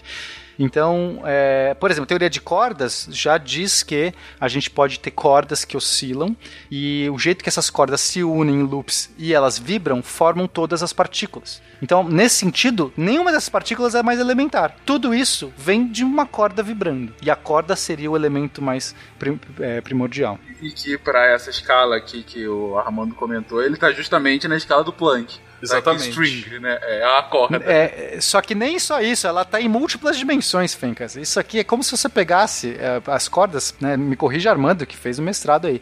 Mas para as teorias de cordas mais é, cabíveis, a gente precisa de ter pelo menos é, oito dimensões, nove dimensões, algumas 16 dimensões, para conseguir a corda vibrar em todas essas dimensões e gerar todas as partículas que a gente tem. Então também não é uma coisa easy going, né? Não é uma teoria que você fala assim, nossa, Exato. tá resolvido, é isso. Até porque não tem como a gente acessar isso com experimentos, né? Que é exatamente o que a gente estava falando, né? É, o LHC ele tem um limite de energia que ele vai chegar, né? É, eu acho que em 2022, né, que ele vai dar um upgrade aí na. Eu acho que nem na energia, né? Ele vai melhorar a luminosidade. A luminosidade é no sentido de a gente vai observar as partículas melhor mesmo, não é que a gente vai aumentar a energia. Não vai ter partícula nova, a gente só vai conseguir mais definição das partículas atuais. Isso, isso, isso. Mas é, tem um monte de projeto aí de novos aceleradores. Tem acho que um chinês agora, né? É, que é um acelerador linear que, Uhum. que tá em projeto. Mas é, escalas mais altas assim é só com raios cósmicos mesmo, né?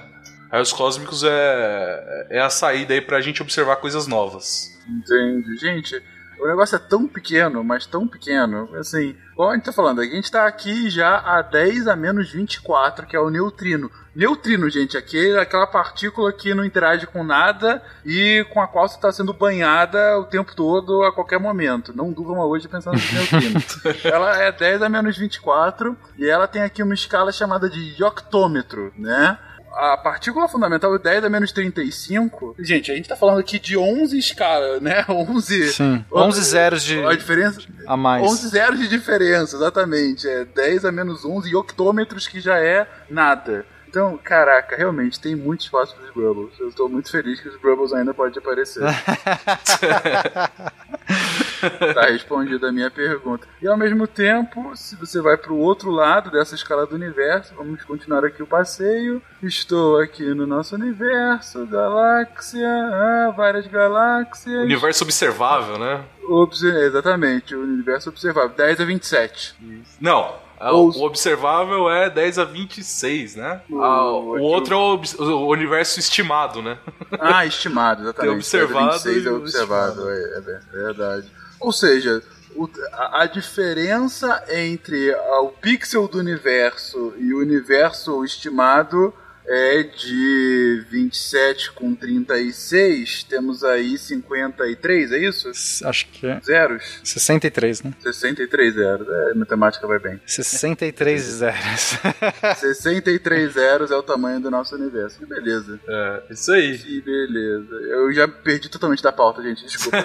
Não. Essa tranquilo, parte Coisas. do, da escala do universo pro maior, a gente vai ver num cast futuro aí de teoria da relatividade geral, uma teoria, ou um cast sobre galáxias, né? Sei lá. Ele seria bem melhor, menor se cortasse o Glue 1, né? Se cortasse o Globo, Não, tudo sairia. certeza. É, a pessoa sairia voando a partir daí. né? Um cavalo morto é um animal sem vida. Um cavalo morto é um animal sem vida. A ruta é forte. Bom. Gente, e, e um ponto aqui que a gente foi e voltou e deu a volta e falou de coisas às vezes muito, muito, muito pequenas. Eu quero emplacar os meus Brubbles. Mas ainda assim, a gravidade. Onde que ela entra? Por que, que ela não entra aqui? Por que, que ela é o patinho feio dessa equação? Então, é, a gente não consegue ter um modelo decente dentro do modelo padrão da gravidade porque ela é muito fraca.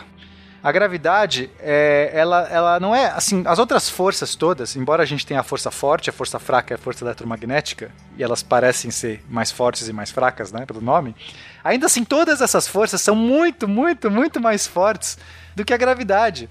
E não se encaixa. A gente olha e fala assim: como é que encaixa essa gravidade aqui? Posso propor um experimento pra mostrar isso aí? Pega um clips aí em cima da mesa e o, o seu imã de geladeira. Que, porque em cima da mesa tem o imã de geladeira. Pera lá. pega o clips, não, pega um clips e o imã de geladeira. O clips em cima da mesa, ele tá. Que força que tá agindo sobre ele? A força gravitacional, né? Então toda a Terra tá puxando o clips pro centro dela, tá certo? Certo. Esse imã de geladeira desse tamanho, ele consegue vencer a Terra inteira quando você aproxima do, do clips. Ou seja, a conclusão é que se eu pego clips nesse exato momento, eu tô vencendo a gravidade da Terra. Isso, pra você ver como ela é tão pequena, a força gravitacional, né? Você tá querendo dizer que nós todos somos mais fortes do que a Terra. É, É, quando mas você é se isso. levanta de manhã, todas as manhãs, quando você se levanta, você tá vencendo a força da Terra, né? Você tá vencendo. Cada dia mais, mais difícil essa luta. E olha o tamanho da Terra, né, Fencas? Olha o tamanho dessa, da gravidade toda e a gente vence tranquilo, né? É. Então, assim, é isso que gera o grande problema da gravidade, porque a gente precisaria ter mais ordens de grandeza. Então, aí tem outras teorias aí para tentar explicar. Por exemplo, quando eu, eu fiz meu mestrado em física de partículas, eu justamente foi é, no que a gente chama de teorias além do modelo padrão, de dimensões extras. Então, é, a minha proposta era com dimensões extras, algumas dimensões a mais, que só a gravidade sentiria essas dimensões. É como se ela tivesse, a força tivesse mais espaço para se espalhar. Os, os, os gravitons tivessem uma dimensão a mais para correr. E, portanto, nas tridimensões que a gente tem aqui, espaciais, ela ficaria mais fraca. Então, essa é uma tentativa de explicar. Só que aí traz outros problemas. Por exemplo, uma dimensão a mais. Então, é, a teoria é boa, mas aí você tem que pôr uma dimensão a mais. Aí pergunta, é, cadê essa dimensão a mais? Alguém vê essa dimensão a mais? Ah, mas aí talvez ela, ela seja uma dimensão compacta. Quer dizer, esse é o grande problema. Esse é, o- é- é a fronteira. Como é que a gente consegue juntar gravidade no modelo padrão e aí explicar todos os efeitos re- relativísticos junto com os efeitos quânticos? Quem fizer, Nobel. Aqui, esse podcast só já deu três caminhos pro Nobel, gente. Se você ganhar e não citar a gente, aí você fica realmente Chocolate que elimina gordura, gente. Com gosto de chocolate que elimina gordura. Nobel da Paz, garantido. No, no funk, no, no, no funk, no punk. Aí resolveu cantar pra mim, pra me converter. Vejam, vejam que beleza. Luta é for, bó. Luta é for, bó. Luta é for, bó. Luta é for, bó. Você, eu estou aqui no ambiente universitário, todos vocês sabem que existem dois físicos, acho que alemães, todos dois, um chamado e o outro chamado Rutherford, né? Vejam que beleza. Um, cavalo morto é um animal sem vida. Um cavalo morto é um animal sem vida. Um cavalo morto é um animal sem vida. Um cavalo morto é um animal sem vida. Luta é for,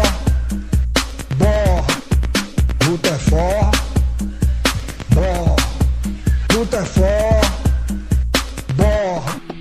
Em redor do buraco tudo beira. Em redor do buraco tudo beira. Em redor do buraco tudo beira. Em redor do buraco tudo beira. Em redor do buraco tudo é beira. Ruta for. Tudo. ó, hein? Então,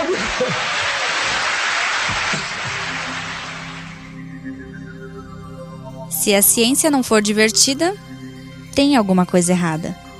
Tem que ser divertida. A coisa mais divertida que tem é a ciência.